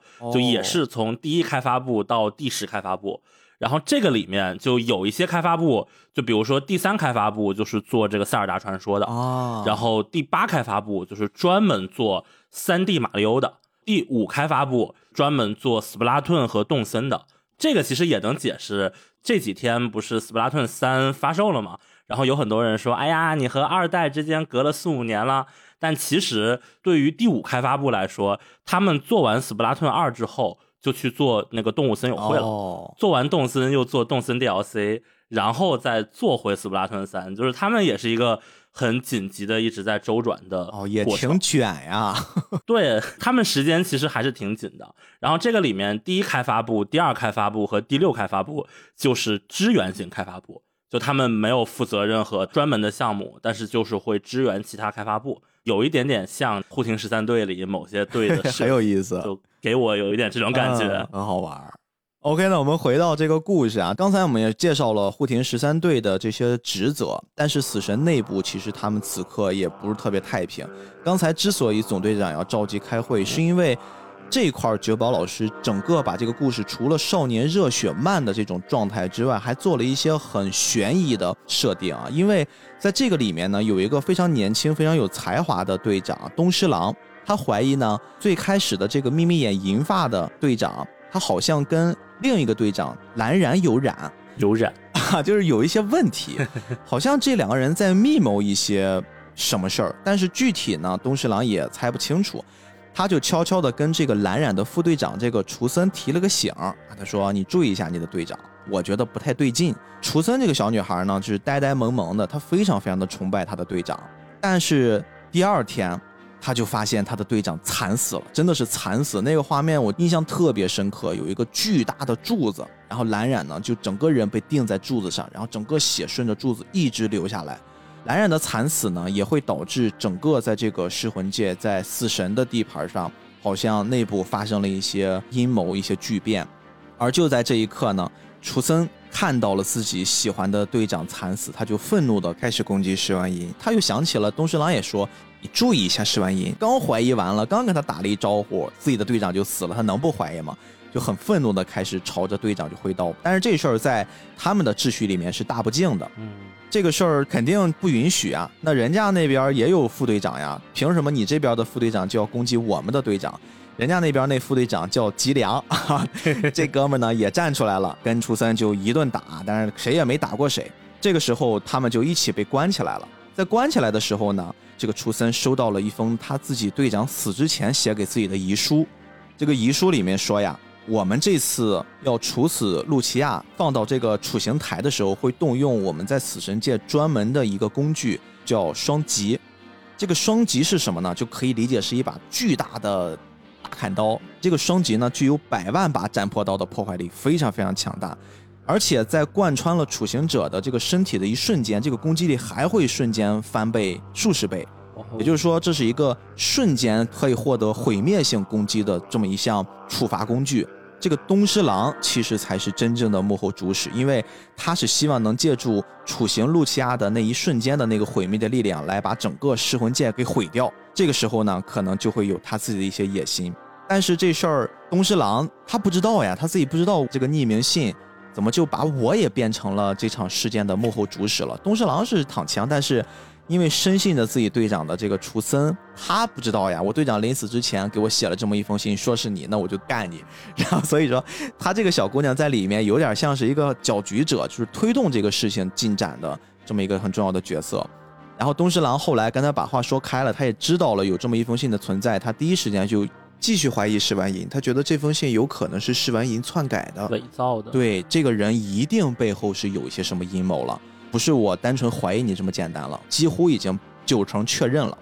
所以说，在整个死神内部的一个大的阴谋的背景之下呢，医护他们当然不知道内部发生了一些事儿，他们就继续救露西亚的路上，几个人因为被一个炮弹射入到了死神的地盘，他们几个人分散了，就会诞生了大家到现在为止耳熟能详的几场战斗，比如说非常非常牛的啊，这个战斗天团十一番队队长根木剑八和医护之间的战斗，非常非常的经典。然后包括茶渡太虎跟金乐春水的战斗，包括人气很高的十二番队技术开发局的第二任局长聂简利跟石田雨龙和井上之基的他们之间的战斗。这个战斗之下，其实对于医护他们来说还是惨败的，因为毕竟打的都是队长级的人物。你说我就练了十天，包括他的朋友们更是一些普普通通的人，因为医护的影响获得了一些超能力。我怎么可能跟人死神界的这些队长去比较呢？当然，大家都是很惨，败的败，逃的逃。医护呢，好不容易战胜了一下敌人，说是战胜，后来我们才知道，真的根木剑八不是说放水了，简直放海了，能被医护给打败。但是 还是打败了，在这一刻还是打败了啊，就是这个字面意思上的打败。然后医护自己受伤也很重，被叶一救走了。叶一说呢，你光这个样，你肯定是救不了的。我看你这逼样，你去救露西亚，你救的路上你可能就被打死了。三天的时间，我再给你做一点特训，等于说给医护开启了第二轮提升能力的这么一种可能。哎，这也是我们很多人脍炙人口的啊死神里面最重要的一项创新，就是万解。万开。这个万解呢，大家可以理解就是《龙珠》里面的超级赛亚人，《海贼王》里面的二档，《火影》里面的九尾模式啊，等等吧，反正就是可以让你的战斗力瞬间提升五到十倍。这个据说普通人修炼要十年左右，但是医护他只有三天的时间，甚至到了后面时间还要再缩短。而这个时候呢，练次也知道了啊，露琪亚马上要被处死。两个人毕竟从小一起长大，关系很好，也知道只有医护好像能救得了他，但是他自己也得出点力呀，对吧？虽然他的身份是死神副队长，但是他还是希望能成为医护这边的战斗力。他也过来跟着叶一蹭经验，他说我也想学万解，然后跟医护一起在这个地方蹭啊蹭蹭啊蹭，后来也学会了，虽然不是完全的状态，但是副队长也会万解了，这也是一件可喜可贺的事儿。后来呢，他就天晴了，雨停了，他也觉得他行了，他要去找他的队长去单挑，因为当时就是他跟着他的队长，露西亚的哥哥白哉，然后一起把露西亚绑回来的。他自己也一直觉得你这大哥当的真不咋地啊，把我喜欢的姑娘还要给弄死，但是被他的大哥一顿狂揍。你以为你谁呀？你弄了一个破万劫，你过来跟哥来斗。他这边其实是一场惨败的战斗。但是另一边啊，比较重要的一场战斗呢，是根木剑八跟佐证和东仙耀他们之间也有一场战斗。九保老师是一个很擅长画群战或者说群像戏的这么一人，所以说基本上一个大的篇章里面，时不时的就会同时在同一节点上发生各种战斗啊，有很多的战场。同时呢，处罚露琪亚的这个时间提前了，马上就要处死露琪亚的那个瞬间呢，医护终于学成归来了。这个时候，他整个人的形象气质完全给变掉了，感觉自己就真的是强无敌，一瞬间就挡在了露琪亚的身边，借助了另外两位队长福竹和春水他们的帮助呢，抵挡住了双击。我们刚才一直在渲染双击是多么的强大，有几百个斩破刀，又是瞬间爆发多少万几十倍的威力，但是还是被医护他们给挡下来了。这就又证明了啊，医护这个阶段又厉害了，标准的王道漫的。大怪升级的模式，哎，我们现在又变强了，而且医护这个时候还要发泄一下，就随便一抬手就把那个处刑台给干碎了。这个时候就发生了一场大混战啊！医护他和他的小伙伴们来救自己的朋友，作为死神这边，内部也有斗争，然后外部还要抗斗这些敌人，就打得不可开交。夜一跟碎风之间有一场速度的较量。春水和福竹呢，跟自己的老师袁柳斋，就是一番队的总队长，有一场战斗。然后医护呢，非常经典的跟秋木白哉他们有了一场值得载入史册的战斗。这也是在我们死神的这部作品里面，医护的大招啊，唯一的大招月牙天冲正式登场的一集。然后也是医护第一次万解的那一集。我还记得当时看这集的时候，哇，再配合那个音乐，整个人都燃了起来。而且确实画的医护非常的帅。医护的万劫，我们前面说过，都是灵力越高，能力越强，这个武器越大。我一开始想，那你这个池姐都已经这么大了，这么大一把刀了，你这万姐这得变成啥呀？变成扛着一栋楼吗？后来我们发现，哇，医护的万姐巨帅，她整个人变得极其修长，包括衣服的造型也改变了。然后她手里拿的那把斩破刀，就是一条小细溜长，又细又长的。就很多人都觉得这能行吗？但是她行，她真的行。不但速度奇快，而且攻击力也巨强，真的是跟熊猫白哉两个人打的有来有回的。而且战斗到了危急关头呢，自己突然脸上还出现了半张白色的面具哦，这也是给后面的剧情埋下了一些伏笔。最终我们再看到黑色的月牙天冲跟朽木白哉的终极大招啊，中景白帝剑之间有一个激烈的碰撞，我们会看到黑色和白色强烈的这种视觉对撞之下，结束了这场战斗，一护终于还是打赢了。然后我们再说回这个篇章，其实一个非常非常值得看的看点啊。除了他精彩的打斗之外，我们刚才也一直提到过东石郎这个小朋友队长，他自己一直在暗中调查蓝染的死和石丸银的真面目。他们这个死神界有一个地方叫四十六室，这个地方呢类似他们的中央，会有四十六个人做一些判决。东石郎直接就越级来到这个四十六室去寻求一些制裁，但是呢，他一进来发现了一个非常惨的一幕啊，整个这个地方全部被人屠了。而且在另一边呢，这个试音丸也带着楚森蓝染的这个副队长，已经快要近乎崩溃的这个小姑娘，见到了蓝染。哎，这个时候就很奇怪了，蓝染不是死了吗？为什么说楚森又见到了蓝染呢？其实蓝染不但没死呀，而且蓝染还把他的副队长给捅了。小姑娘太年轻了啊，其实她是被蓝染给利用了，而且捅的这一刻正好又被东十郎给发现了，但是没有办法。这个蓝染非常非常的强大，他几乎就是这一部前半段的一个很大的 BOSS 啊！一开始也是隐藏实力在里面当一个小小的队长，但实际上他非常的强，他的计划也预谋了很久。他不但捅了厨森，他也把刚好撞到这一幕的东十郎也给捅了。然后呢，这个时候来了一个很重要的，我们刚才说四番队是专门负责救治的这个队伍，有一个很漂亮的大姐姐是队长卯之花，花姐呢也赶到了。按理说，在噬魂界里面有一些命案，最后的这些尸体都会送到他们那儿去做一些检查的。哎，这跟他们本身的职责挂钩了。他在检查蓝染尸体的时候发现了异样，因为啊，这个蓝染他自己的斩魄刀有一个很特殊、很特殊的能力，叫镜花水月。这个斩魄刀的能力呢，跟别人的那些刀是那种纯攻击的招数不一样。他的能力是他有催眠能力，可以控制敌人的五感。你刚才又介绍九宝老师小时候很喜欢看《圣斗士》，我突然觉得好像源头找到了啊，对吧？剥夺你的五感，你看，这个蓝染也可以这个样子，他可以控制敌人的五感。也就是说，其实平时他们之前什么消息啊，那些什么东西，其实都是蓝染通过他自己能力给控制的，大家看到的都不是真相。而蓝染呢，他串通了，包括还有一个队长叫东仙耀，是一个看不到的盲人，他们一起要劫走露琪亚。为什么要劫走露琪亚呢？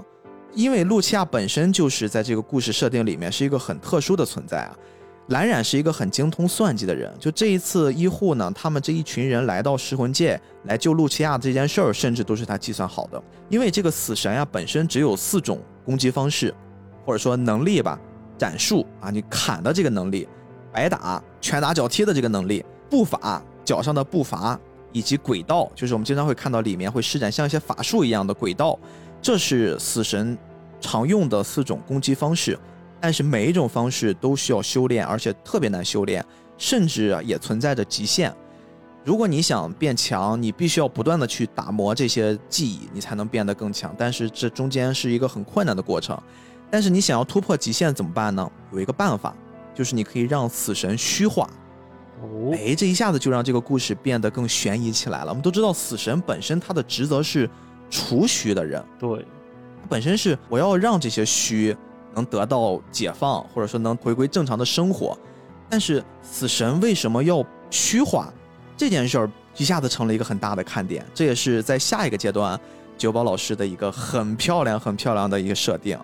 而这个蓝染呢，他就一直在研究这件事儿，他希望能突破死神的极限。他的一系列的动作呢，都是在做实验。之前包括。莫名其妙的啊，医护身边出现一些虚，包括经常有一些虚死亡，都是蓝染在暗中做实验，但是他都失败了。他一直想研究死神虚化这件事儿，他靠自己的能力好像做不到。直到他听说有一个人叫浦原喜助，他研究了一个叫崩玉的东西，也就是咱们说之前帮助医护的那个店长。这个崩玉呢，就可以很完美的消除虚和死神之间的界限。哎，这里要注意，他说的是消除虚和死神之间的界限，但是不只是说能让死神获得虚的能力，同样的也可以让虚获得死神的能力。这一下子，这个崩玉的这个重要性程度就非常的大了，而且。这应该对于我们正常的思维来说，这是一个像核弹一样的东西啊，正常人碰不得。而浦原喜珠最开始研究出崩玉的时候呢，他就觉得我好像造出了一个不得了的东西，我必须要把它毁灭掉，我必须不能让崩玉这个东西存在于世间。但是这个东西实在太强了，没法破坏。最终呢，浦原喜珠就想了一个办法，就把这个崩玉藏在了露琪亚的身上。而浦原喜珠之所以他没有继续担任队长了，后来被流放到人间开了个店。也正是因为他自己曾经研究过一个不含灵力的一个异骸，这个不含灵力的异骸呢，也就是露西亚后来跟医护在最开始的时候他们相遇，然后他从浦原喜珠那儿得到的那个异骸，就是可以变成正常人一样。这个异骸其实是浦原喜珠专门研究的，研究这个异骸除了能让他回归正常人的生活，还有一个功能，就是这个异骸呀，它是可以慢慢的消除灵力，直到让有灵力的人最后变成普通人。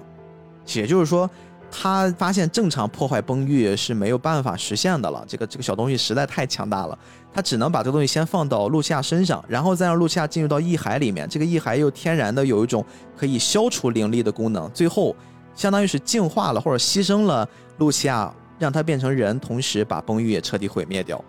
而正是因为浦原喜就研究了这个玩意儿，然后被死神界就贬到了人间，啊，就成为了现在这个店长我们看到的这么一个角色。这个也是我几乎都已经在聊这期节目之前忘却的一个小故事细节哎，我突然看到了，还蛮有趣的。就是在医护救露西亚的这个背后，其实是浦原喜助的过去，包括现在和蓝染的一个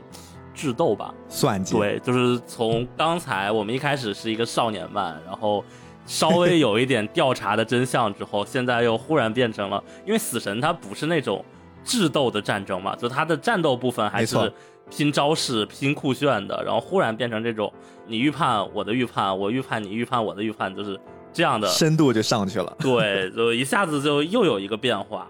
而且在这次夺回露西亚的这场行动里面呢，我们刚才说了，东侍郎其实在准备去四十六世投靠他们去举报的时候，他突然发现整个四十六世这些权贵全部被屠了。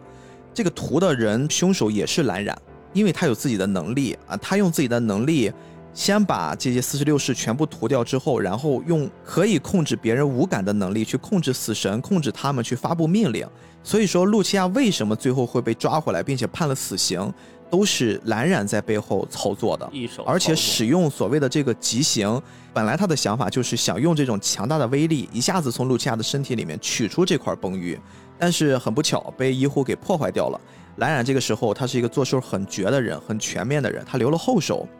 他就借助从浦原喜珠那边偷出来的一个另一个道具，强行将露琪亚给取出来。就是本身可能还是想体面一点，但是呢，我还留了一个后手，我就不要把那事儿做得那么漂亮了。强行在露琪亚身上掏了一个洞，然后取出了这块崩玉，一下子让反派的这个形象就变得更高大了起来。他不仅是智谋过人，战斗力也很强大，而且。这个坏事儿真的是做绝，还拿到了一个像核弹一样的顶级武器，为后面的一个新的篇章埋下了伏笔。这个时候，所有的在死神界里面的这些队长，包括总队长，大家都发现了不对，集中上来，大家准备要拦住蓝染和帮助蓝染的这些叛变的队长们。但是这一刻呢，大家突然发现，在死神的这个世界里面，虚空突然强行破了几道裂痕，然后有几个大虚利用一个叫反魔的东西。将蓝染他们给带走了，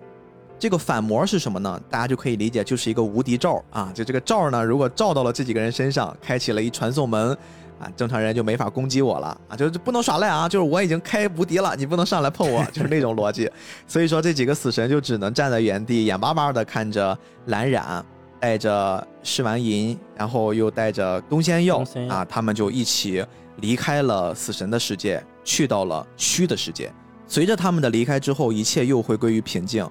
福竹队长呢，临走之前给了医护一个牌牌啊，这个牌牌叫代理死神战斗许可证，是一个非常非常重要的道具。这个道具有什么功能呢？就是他们一方面也算是认可了医护吧，他们这段时间发现，哎，这个普通的人类好像还挺厉害的，然后包括他也挺有正义感的，最后还帮我们给死神这边做一些事儿，所以说临走之前给了他这么一个战斗的牌儿，这个牌儿就可以让医护在他自己的世界里面。可以随意的变成死神的状态去啊为民除害，去斩杀妖魔。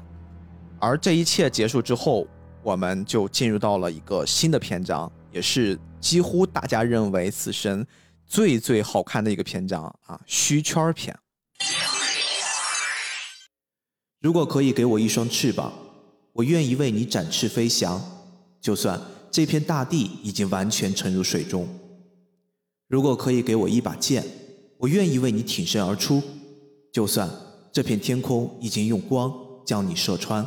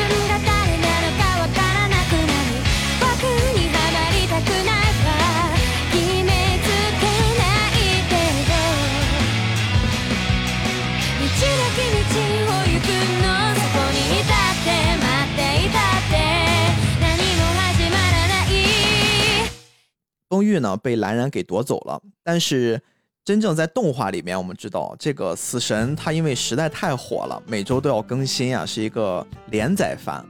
它的动画制作的速度一定会一定程度上超过漫画。超过漫画。刚才命中也说过，九宝老师到了后期身体逐渐也开始不太行了。经常会拖更，甚至一休息是几个星期的这种休息方式。所以说，在动画的 TV 组里面，经常会莫名其妙的插入一些原创剧情，有的人就深恶痛绝。对，由于某某某回忆，或者说一些日常。而动画 TV 版在这块处理这个日常，用了一个很有意思的设定，就是说蓝染呢，他拿走了崩玉。这个崩玉距离启动到蓝染可以使用这个阶段需要有一年的 CD 哦，那么这一年怎么办呢？我们就可以插上一大段原创剧情了。这一段原创剧情我们就不给大家展开了，因为哎，你说它有意思吧？它确实有点烦躁，但是你说它没意思吧？它有一些那种小的情节设定，还真的会让人感觉捧腹大笑的。所以我觉得，如果大家感兴趣，通过我们这期节目回想起了当时追的那个时光，又想重新看一看。你们就自己回去看吧，我跟命中也不跟大家聊了。是的，这个医护他后来回到了现实的时候，突然他班里面来了一个插班生。一开始我看到这个人形象，我极度的不适。他是一个留着齐耳的长发，是一个男孩子，一头金色的头发。对，是一个叫平子真子的转校生，而且那个牙还跟那个，还感觉咬人特别疼。对对对，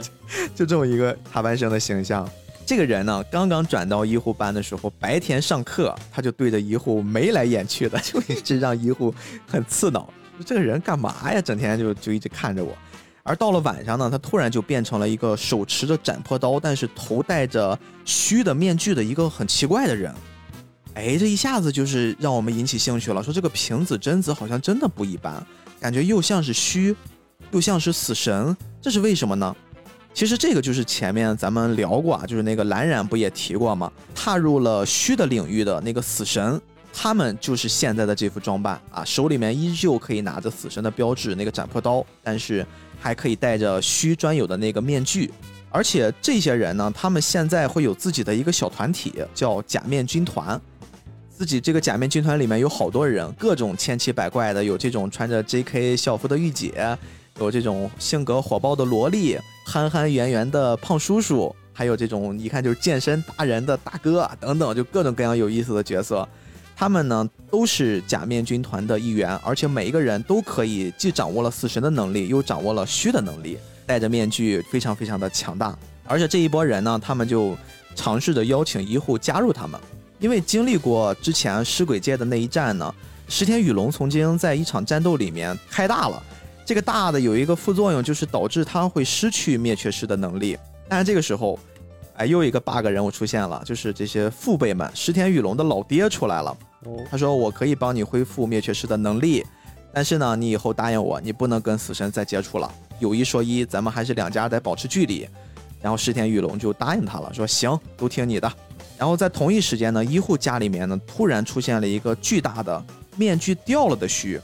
刚才我们说过，普通的死神戴上了面具叫假面，而这个普通的须摘掉了面具也有一个称呼叫破面。哦 这个东西是有点绕？就很明显啊，这是九保老师在这个阶段，他开始继续扩展他的这个世界观了。他会让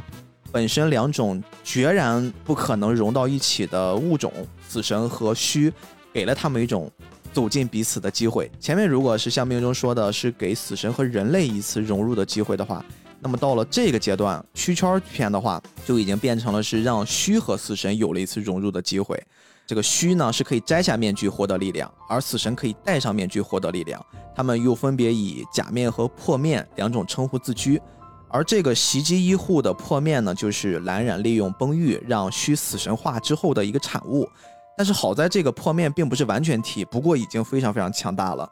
至少这件事儿也可以证明蓝染确实是在这一个阶段里面，在虚的那个世界不断的疯狂做实验，还在研究一些自己的得力助手，一些很强大的战斗力。没过多长时间呢，医护生活的世界又来了两个破面，但是这一次这两个破面就跟之前那个半成品不一样了，这是两个完全体。这两个人非常非常的强大啊，一个是非常壮的叫牙密的一个怪物，另一个呢感觉很身材纤瘦，然后小小的，然后脸上有奇怪绿色泪痕的叫乌尔齐奥拉，这是一个非常非常高的人气角色啊，很多很多人都很喜欢小乌这个角色。然后他们简单的跟医护一帮人打了打照面儿，就凭空拉开了一个传送门，然后就进入到了虚圈的这个世界，拉开了虚圈篇的序章。这个时候，随着他们这些破面来到了现实世界，来跟医护简单打招呼的同时，其实尸魂界他们也注意到了在现实这边发生的事情。作为死神的总队长袁柳斋呢，他就派了小伙伴说：“我来给你们做一点支援吧。”但是这个阶段呢，医护就有了一些新的变化。他随着之前的战斗越来越深入，运用体内的能量越来越多，他发现体内有一个虚，而且随着他力量的越来越大，这个虚好像也不断的在变强大，逐渐的好像医护没法控制他了，导致呢医护就特别特别的被动。然后又加上蓝染这个崩玉的一介入，那边好像又培育起了非常非常强大的几个顶级的破面。就我们刚才不是还聊过吗？就是在虚的这个世界里面，有比虚更强大的是大虚，大虚又分为三个级别，然后什么基里安 A 啊、亚丘卡斯啊、什么瓦史托德，瓦史托德非常非常的厉害，而且很稀少。蓝染呢一口气儿就整了四个瓦史托德，五个亚丘卡斯，再加一个很强很强的基里安这，么多，又利用了这个崩玉的能力，一下子组成了十个强大的破面。这十个强大的破面，也是我们在死神里面大家都非常非常喜欢的角色，叫石刃。哎，发现没有？刚才命中还刚刚表扬过，说 九保老师在死神那边儿创造力非常强，创造了非常非常多有意思的死神形象，包括他们的战队。而接下来他到了这个篇章，又创造出了不只是十个哟，这十个只是最强大的，其实是几十个，包括十一、十二、十三、十四，很多很多的序号，创造出来了非常非常多的新的敌人的形象。哎，这些形象其实塑造也非常非常的优秀。这个时候我们能看到新的篇章，九保老师的这个创造力啊，就他不是说到一个新的篇章，我给你创造出一小队的反派，是我到了一个新篇章，我直接给你创造出十小队的几百人的反派，也是角色形象上的蓬勃的创造力。哎，没错。随着这次拜访呢，其实也明确了一下这个对立面儿。蓝染那边似乎在酝酿着一场大的阴谋，而医护这边好像身体也逐渐不受控制，所以说他就来到了瓶子这边，来到他这个同学这儿，他想根据他来学习控制虚的方法，因为他亲眼看到了瓶子和他的小伙伴们是可以戴着那个虚的面具，然后依然很理智的战斗的。瓶子呢，他自己身份也很特殊，他曾经是护庭十三队的五番队的队长。哦，我们记得蓝染也是现在的五番队的队长，也就是说，蓝染其实是在平子之后上任成为队长的，而在平子曾经担任队长的那个阶段，蓝染其实是他的副队长，两个人是有一些密切接触的。而且包括平子身边一众队员，他们曾经也都是在死神十三护卫队里面担任了队长或者副队长这些重要的角色。也就是说，这些小伙伴们都不简单。但是啊，蓝染其实他自己的变态的计划，并不是在医护最近获得死神能力的时候就已经开始计划了。其实更早在当时平子担任队长的那个阶段，他就已经开始尝试有自己的一些邪恶的计划了。他偷偷的就已经研究死神虚化，做了一些人体实验。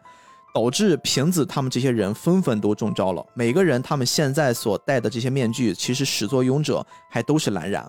当时平子他们一下子突然突变的时候，就像医护现在一样，都是不受控制的。这个事儿呢，又多亏了当时刚刚上任十二番队队长的浦原喜助。哎，当时他作为一个新人，他和他现在的跟他一起开店的铁斋这个老哥呢，其实他曾经是鬼道的道长，他们两个人一起救了平子他们这些人。但是呢，也被蓝染的这个镜花水月的这个能力诱导四十六世将浦原喜珠他们逐出了噬魂界。我们会发现，到此为止，其实浦原喜珠被逐出噬魂界已经有两种说法了。一种说法是因为他参与了瓶子的这场救治，但是被蓝染用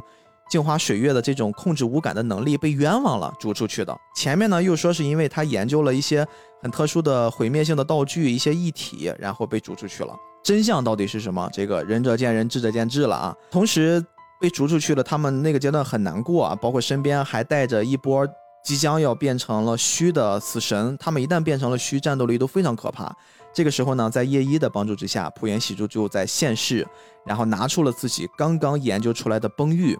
来救治了平子这些人。也就是说，平子他们这些人其实跟浦原喜珠很早之前就已经产生一些连接了。蓝染呢，曾经还做了一件事儿，他暗中还调查过王剑的事儿。王剑是什么东西呢？王剑是打开王宫的钥匙。这个东西跟我们接下来要看到的这个千年血战篇也有非常强的关联。因为在尸魂界，除了死神这个级别之外，更高的还有一个空间是灵王所住的这个空间。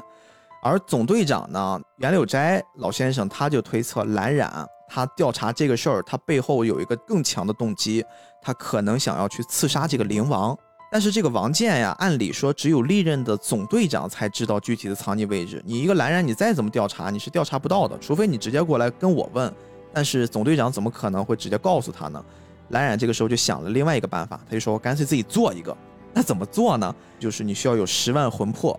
还有半径一灵里的空间里面找到一个很重灵的地方。这个重灵的地方，在现在这个时刻会锁定在哪儿呢？哎，这个戏剧化的一幕就诞生了，就在医护生活的这个城市里面，空座厅，就医护家就是灵力最重的地方。哎，也就是说，医护之前他是为了自己的朋友救朋友而战，现在他可能要为自己生活的城市而战了。蓝染这个时候还做了一件事，就他看上了医护的好朋友井上织姬，他觉得这个织姬这个小女孩有一种很特殊的能力，就让他自己手下的这些破面呢。把这个小姑娘劫走了。袁柳斋这个时候认为，这个小姑娘这么轻易就被劫走了吗？她肯定是叛变了呀。他就下令让所有的死神都回到噬魂界啊，做战斗准备。但是医护这个时候他不能这么做，医护这个时候他还是觉得，我这个时候得救我的朋友，跟我之前救露琪亚是一样的，只不过这次我要救我的另一个老婆啊，救我的这个真老婆井上织姬。然后医护就带着他剩下的小伙伴儿啊，经过了训练的雨龙，还有经过了训练的茶渡，他们又一次借助店长的能力，打开了一个叫黑枪的，大家可以理解就是一个黑乎乎的传送带吧。然后打开这个空间呢，他们就决定要到虚圈去营救好朋友织姬了。露琪亚和练次也是没有听从总队长的安排吧，他们两个人也是后续。跟医护他们一起潜入到了虚圈，跟他们会合，一起去营救知己。毕竟他们也是算是有很多很多经历过共同的困难了，大家也是觉得有福同享，有难同当嘛，有一起去陪着医护完成这个壮举。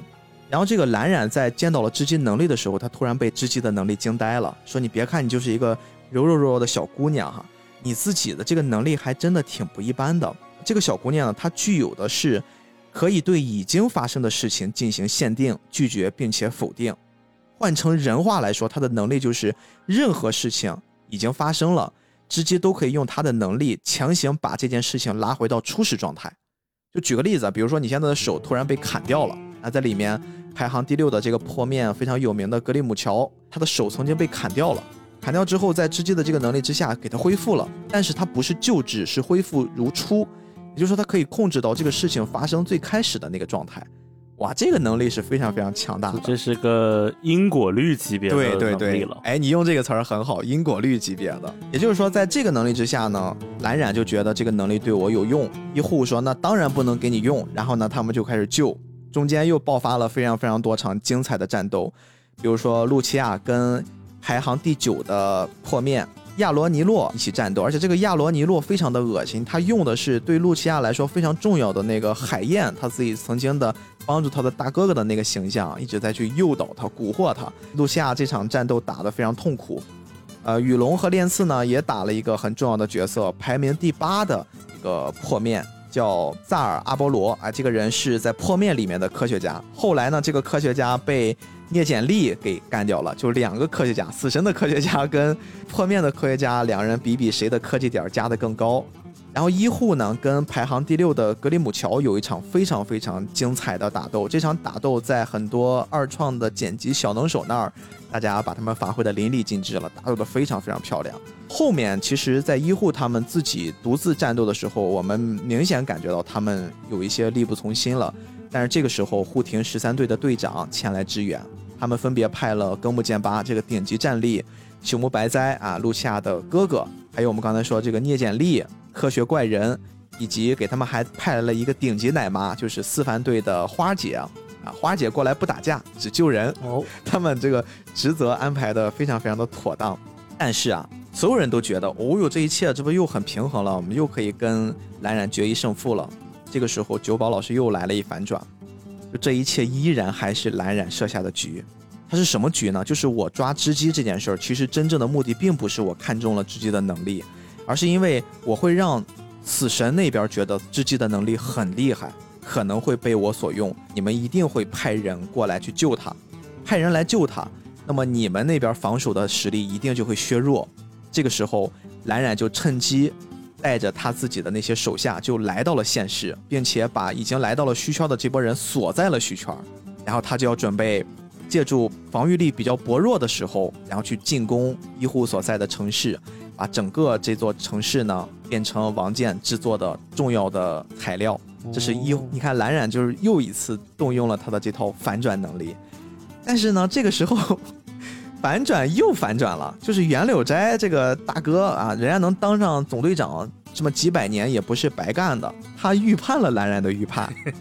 他自己知道蓝染一定会用这么一套方式吸引他的战力，没有关系，袁柳斋呢就带着剩下的所有的队长，包括副队长一些很重要的、很有战斗力的人。加上假面军团他们本身的那一波朋友嘛，因为之前他们也是死神，他们就一起都出现在了现在医护生活的那个城市的上空，他们就在这儿等着蓝染的到来。你来了，我们就跟你干。然后这就爆发了虚圈医护的战争，以及县市这边总队长和蓝染之间的战争。医护那边其实蓝染在走之前给医护送了一个大礼啊，留了一个很厉害很厉害的排行第四的。乌尔齐奥拉这么一个破面，这个破面大家都说这个排行序号不是越高的越强吗？怎么留下的不是第一名、第二名，怎么留下了个第四名？其实这个小屋不要看它的排行是第四，正常的这些破面呀，他们都是可以归刃的。所谓的这个归刃呀，其实就是跟这个斩破刀的万解一样，就是获得了更强百倍的能力。而这个小屋其实它是有两段解刃。他自己排行第四的这个实力，只是他自己初段的归刃，大家给他评估的实力。但是其实当他完成了第二段解刃的时候，他的能力就已经至少是一二名的程度了吧。而且他整个的这个形象汇聚的非常的美学，加上他们战斗的那个场景跟医护战斗的那个场景，就是一种纯黑白之间的冲击。包括动画，即便是以彩色的形式呈现，我们看起来还是非常非常的像漫画的那种。华丽的碰撞的质感，这块完成度极高，然后非常推荐大家有时间再去重温一下。而在县市这边，他们打得不可开交。我们刚才说一番队的总队长袁柳斋老先生呢，他也是跟自己的伙伴们这些队长们，然后和蓝染这边越打越激烈。而蓝染这边其实他自己，你说打吧，他自己其实也不是很在意他们之间的战斗，因为他只是希望能完成自己的计划。但是在完成自己的这个计划的过程之中，他很早之前就布了一些局，比如说他知道袁柳斋这个老先生是非常非常强的死神，几乎就是这个时代最强了。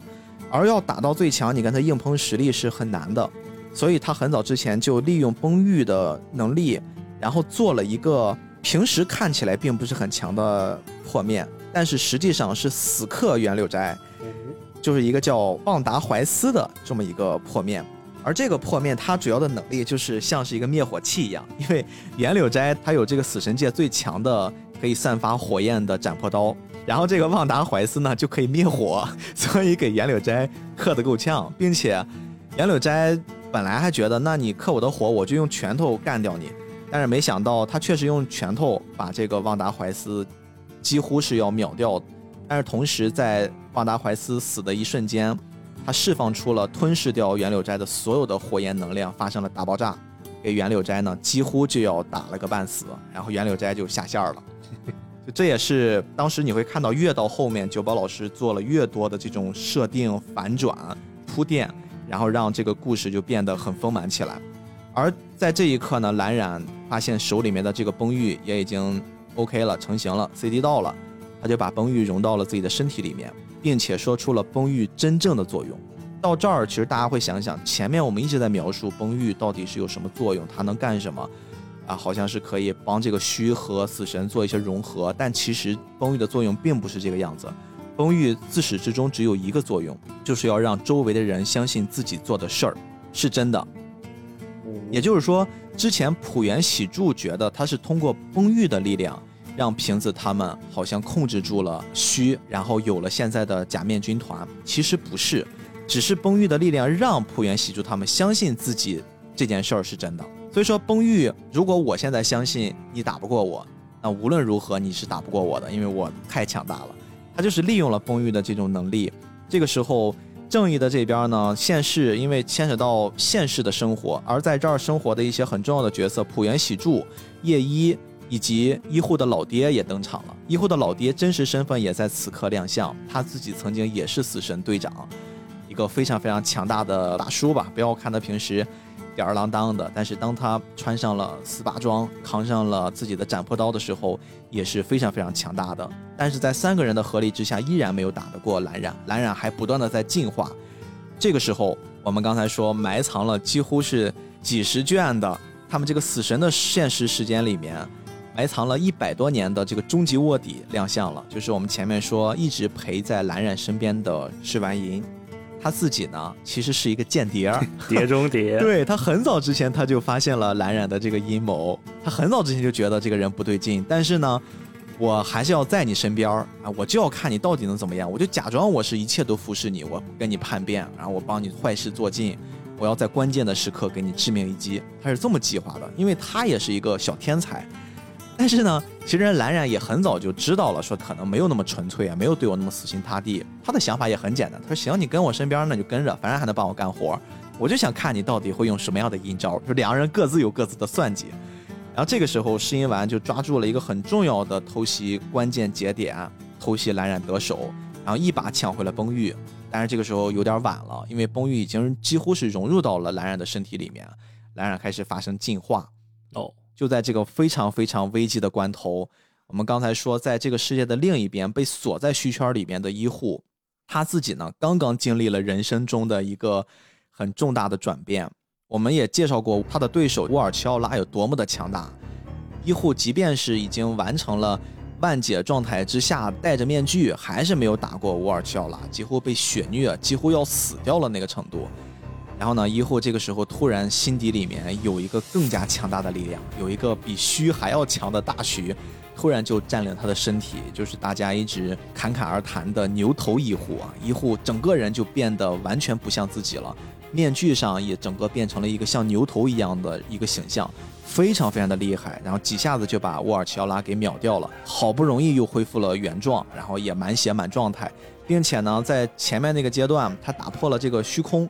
然后还被他的老爹又给了他一些特训啊！老爹在一个类似时空裂缝里面，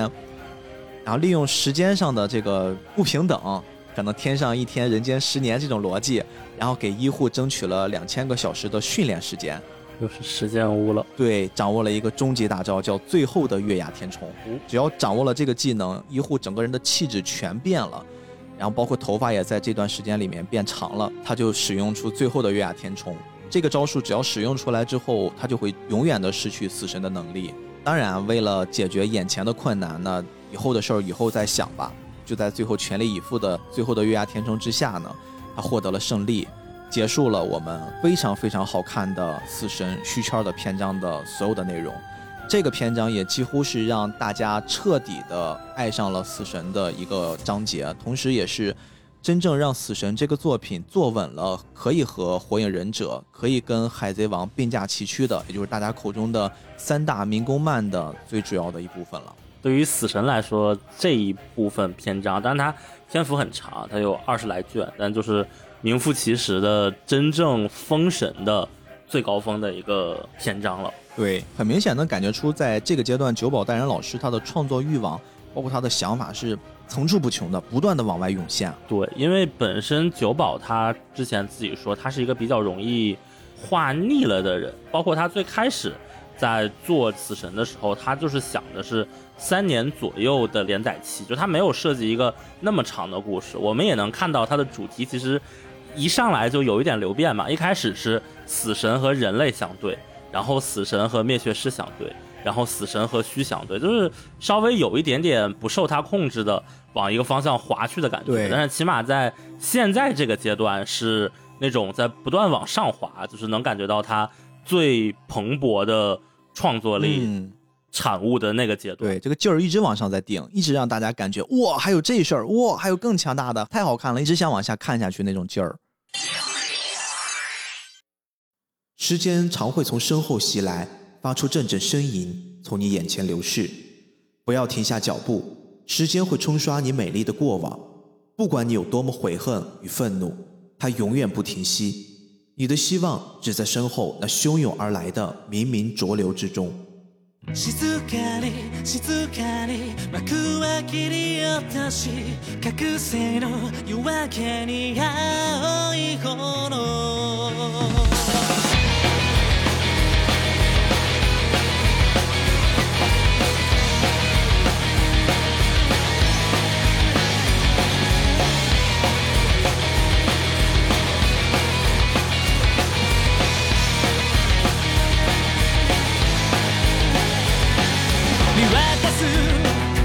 霧の闇と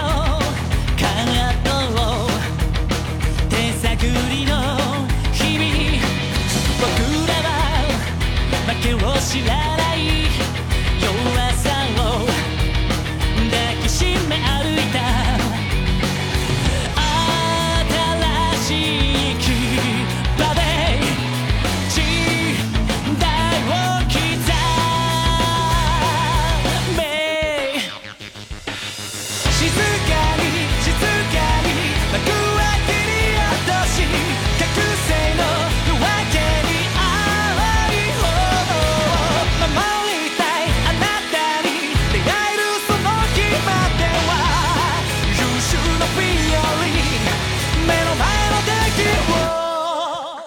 然后我们接下来要说的这个篇章呢，其实它的篇幅不长，而这个篇章是真正的连接了刚才说非常非常经典的虚圈篇，以及我们接下来大家会在新番里面看到的千年血战篇之间的那个篇章。正是因为刚才医护他使用了最后的月牙天冲，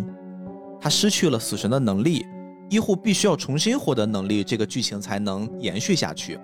这个篇章呢，其实它的口碑非常两极化。有的人会说，这就是死神烂尾的一个开端，甚至传出了一个大家口口相传的说法，叫“蓝染过后再无死神”。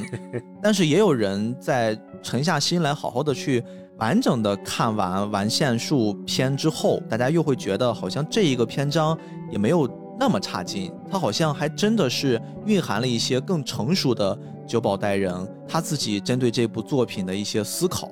这个篇章呢，我不会用太多的时间跟大家来聊，而且它本身的篇幅也不是很长。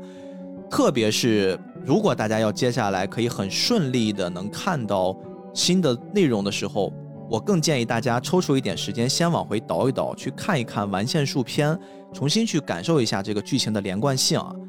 我们刚才说了，医护失去了死神能力的时候，他重新回到了自己的生活，一切趋于平静。他也升到了高三，变成一个普通的高中生，但是他自己仍然还会觉得心里面空落落的，毕竟经历了那么一切，而且他的身边的朋友们也每一个人好像都在发生了一些变化，但是似乎又好像是一切没有在他们身上发生过一样。他自己依然是那种很热心的、很善良的性格。有一次呢，他救了一个被投的大哥，这个大哥呢叫银城空悟，这个人。好像似乎是有意无意的故意在接近医护，他不断的接近医护，并且呢，有一次还甚至提出了医护老爸的身世之谜，他就一直在蛊惑医护说：“哎，难道你不好奇你老爸黑崎一心吗？因为我们站在一上帝视角，我们会看到了所有的信息总结到一起，我们知道了医护老爸跟那些人的关系，可能死神之前的故事，死神未来的。”一些连结，包括灭却师的历史，我们作为上帝视角是看得很清楚的。但是如果我们带入到医护那个视角，他真的很懵逼的，他自己不断的打敌人，然后还要隐藏自己的身份，到虚圈，到噬魂界各种闯荡。特别是打完了一个蓝染，好不容易杀完回来，一看我自己老爸怎么也穿上死神的衣服了，然后他也没有多问，他自己其实是很懵逼的，在银城空悟的一些蛊惑之下呢，自己觉得确实是哈，我老爸到底是怎么回事儿？包括一直在帮他的浦原喜助，其实医护对这个人的了解也不多。我们自己对于浦原喜助的了解，也是基于我们在看到死神那个篇章的时候，哎，通过别人之口，包括一些回忆，我们才知道的。医护也不知道。而这个银城空悟呢，他就是利用了这一点，一点一点的攻破医护的疑虑，哎，勾起这个年轻人的好奇心。这里其实有一点很有意思的这个篇章，我自己看下来，我有一种感觉啊。医护他自己作为一个失去力量的人，当医护自己曾经拥有过死神之力的时候，他可以去借助死神之力去解决各种各样生活里面的问题，所谓的用暴力去解决问题。但是当他的能力突然失去的时候，他的周遭依然还是会不断的出现各种的事件，比如说依然还可能会有一些袭击，包括有一些站在人类的这个层面上还会有一些争斗。那医护这个时候该怎么办？当他的能力突然失去的时候？当他的周围不断的还有一些遭遇的时候，医护只能更加的凸显自己的力不从心。就是你得到之后再去失去，那种感觉是特别特别强烈的。在这个篇章里面，我会感觉，如果之前的篇章像是武戏的话，这个篇章更像是一个文戏，好像九保老师要在这个篇章里面喘一口气儿，为后面再憋一股劲儿，然后积蓄一个力量，就是暴风雨之前的那种宁静的感觉。这个阶段大致讲了一个什么事儿啊？就是银城呢。慢慢的接近了医护之后，成为了医护的一个依靠。然后呢，他为医护定制了一些恢复死神之力的训练，然后并且给他介绍了一个组织，叫 Execution。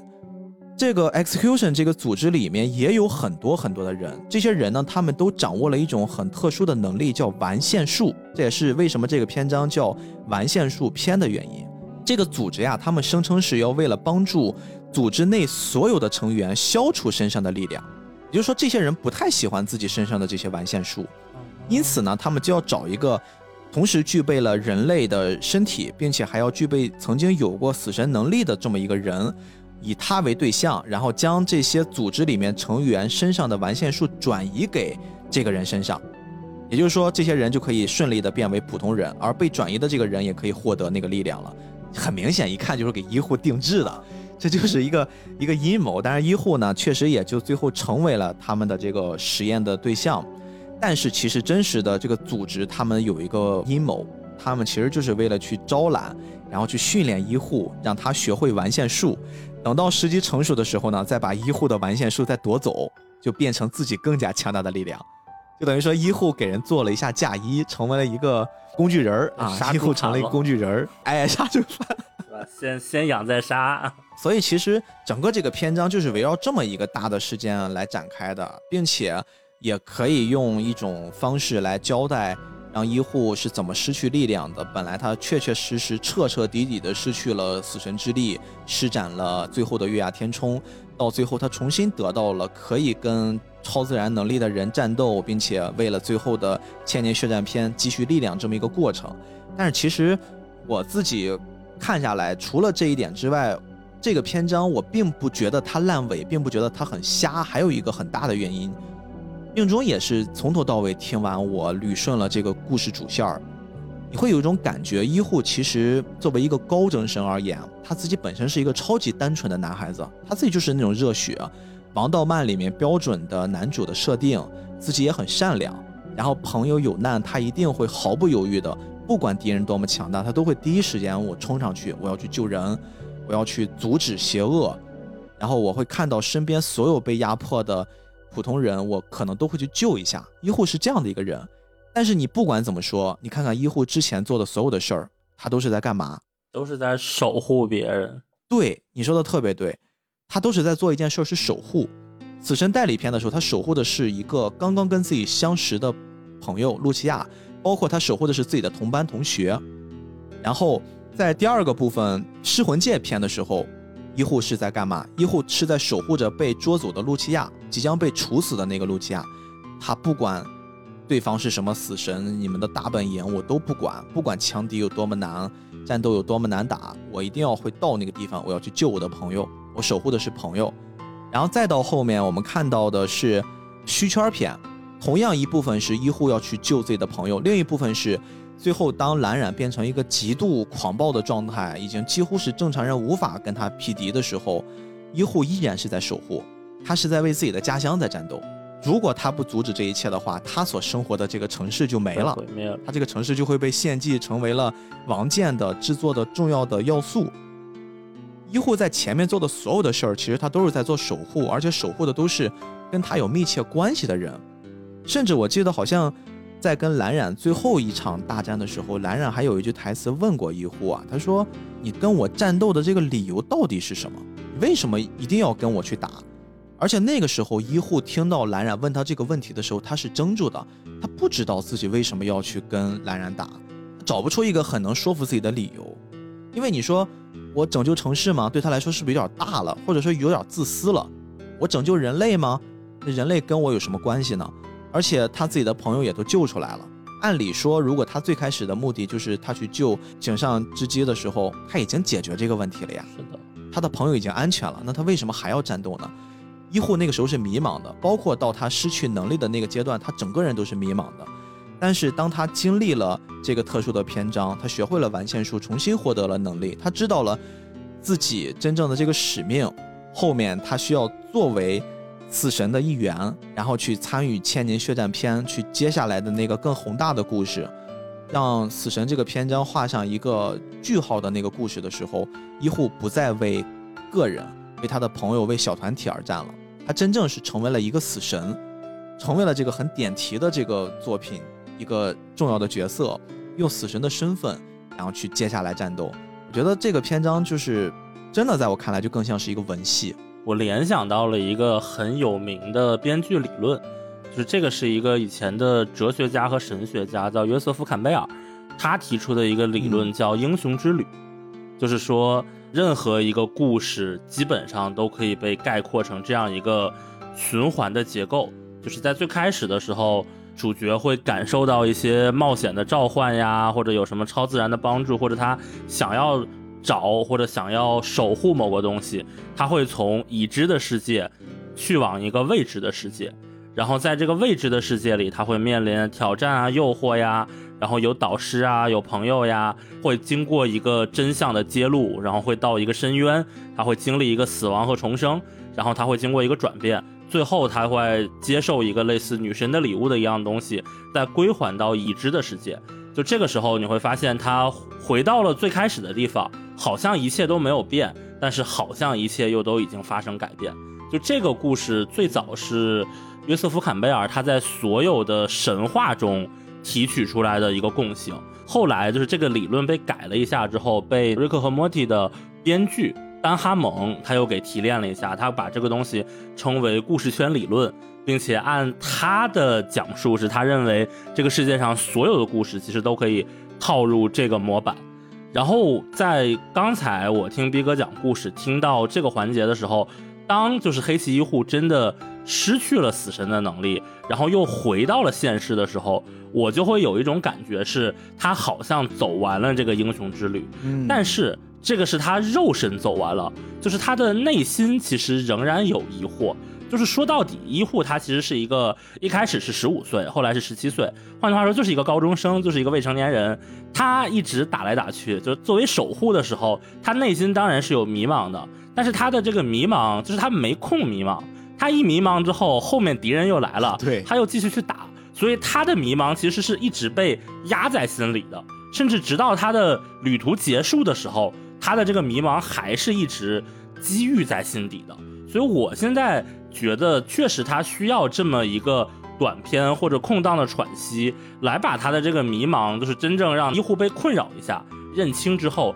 他才会真的走完这个英雄之旅，就是回到最开始的样子，然后变成当年的死神，继续故事。就这个角度上来看，我确实觉得有这样一个篇章，它是一个对医护的这个角色的塑造，一定是一个更完整的。但是确实，可能这个篇章里登场的角色呀，角色设计的精彩程度啊，或者打戏呀，就没有前面，尤其是我们蓝染篇刚刚过之后，会有这个落差。对对对然后导致可能很多读者当时看的时候不是很能适应，然后感觉到失望。我觉得这个也是可以理解的，正着反着都可以。但是本身回到这个故事的话，我觉得它还是一个相当有必要存在的这样一个故事。嗯，总之，其实今天说了这么多，这也有可能是我们菠萝油子创台以来录过最长的一期节目啊。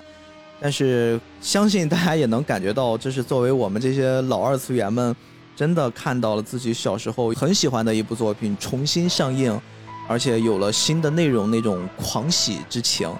我特别希望能通过我们这个一点儿努力吧，给大家稍微回溯了一下死神之前的故事，然后方便大家听完这期节目可以很快速的想起之前的剧情，然后呢，大家进入到追番的行列之中啊。十月十日，我们应该不出意外就可以看到最新的久保带人老师的《死神千年血战篇》了。这个作品据说是会分四季做出来，我倒是觉得，既然我们这代人已经等了这么久了，我们就不差等的时间更久一些。真的是希望这个作品能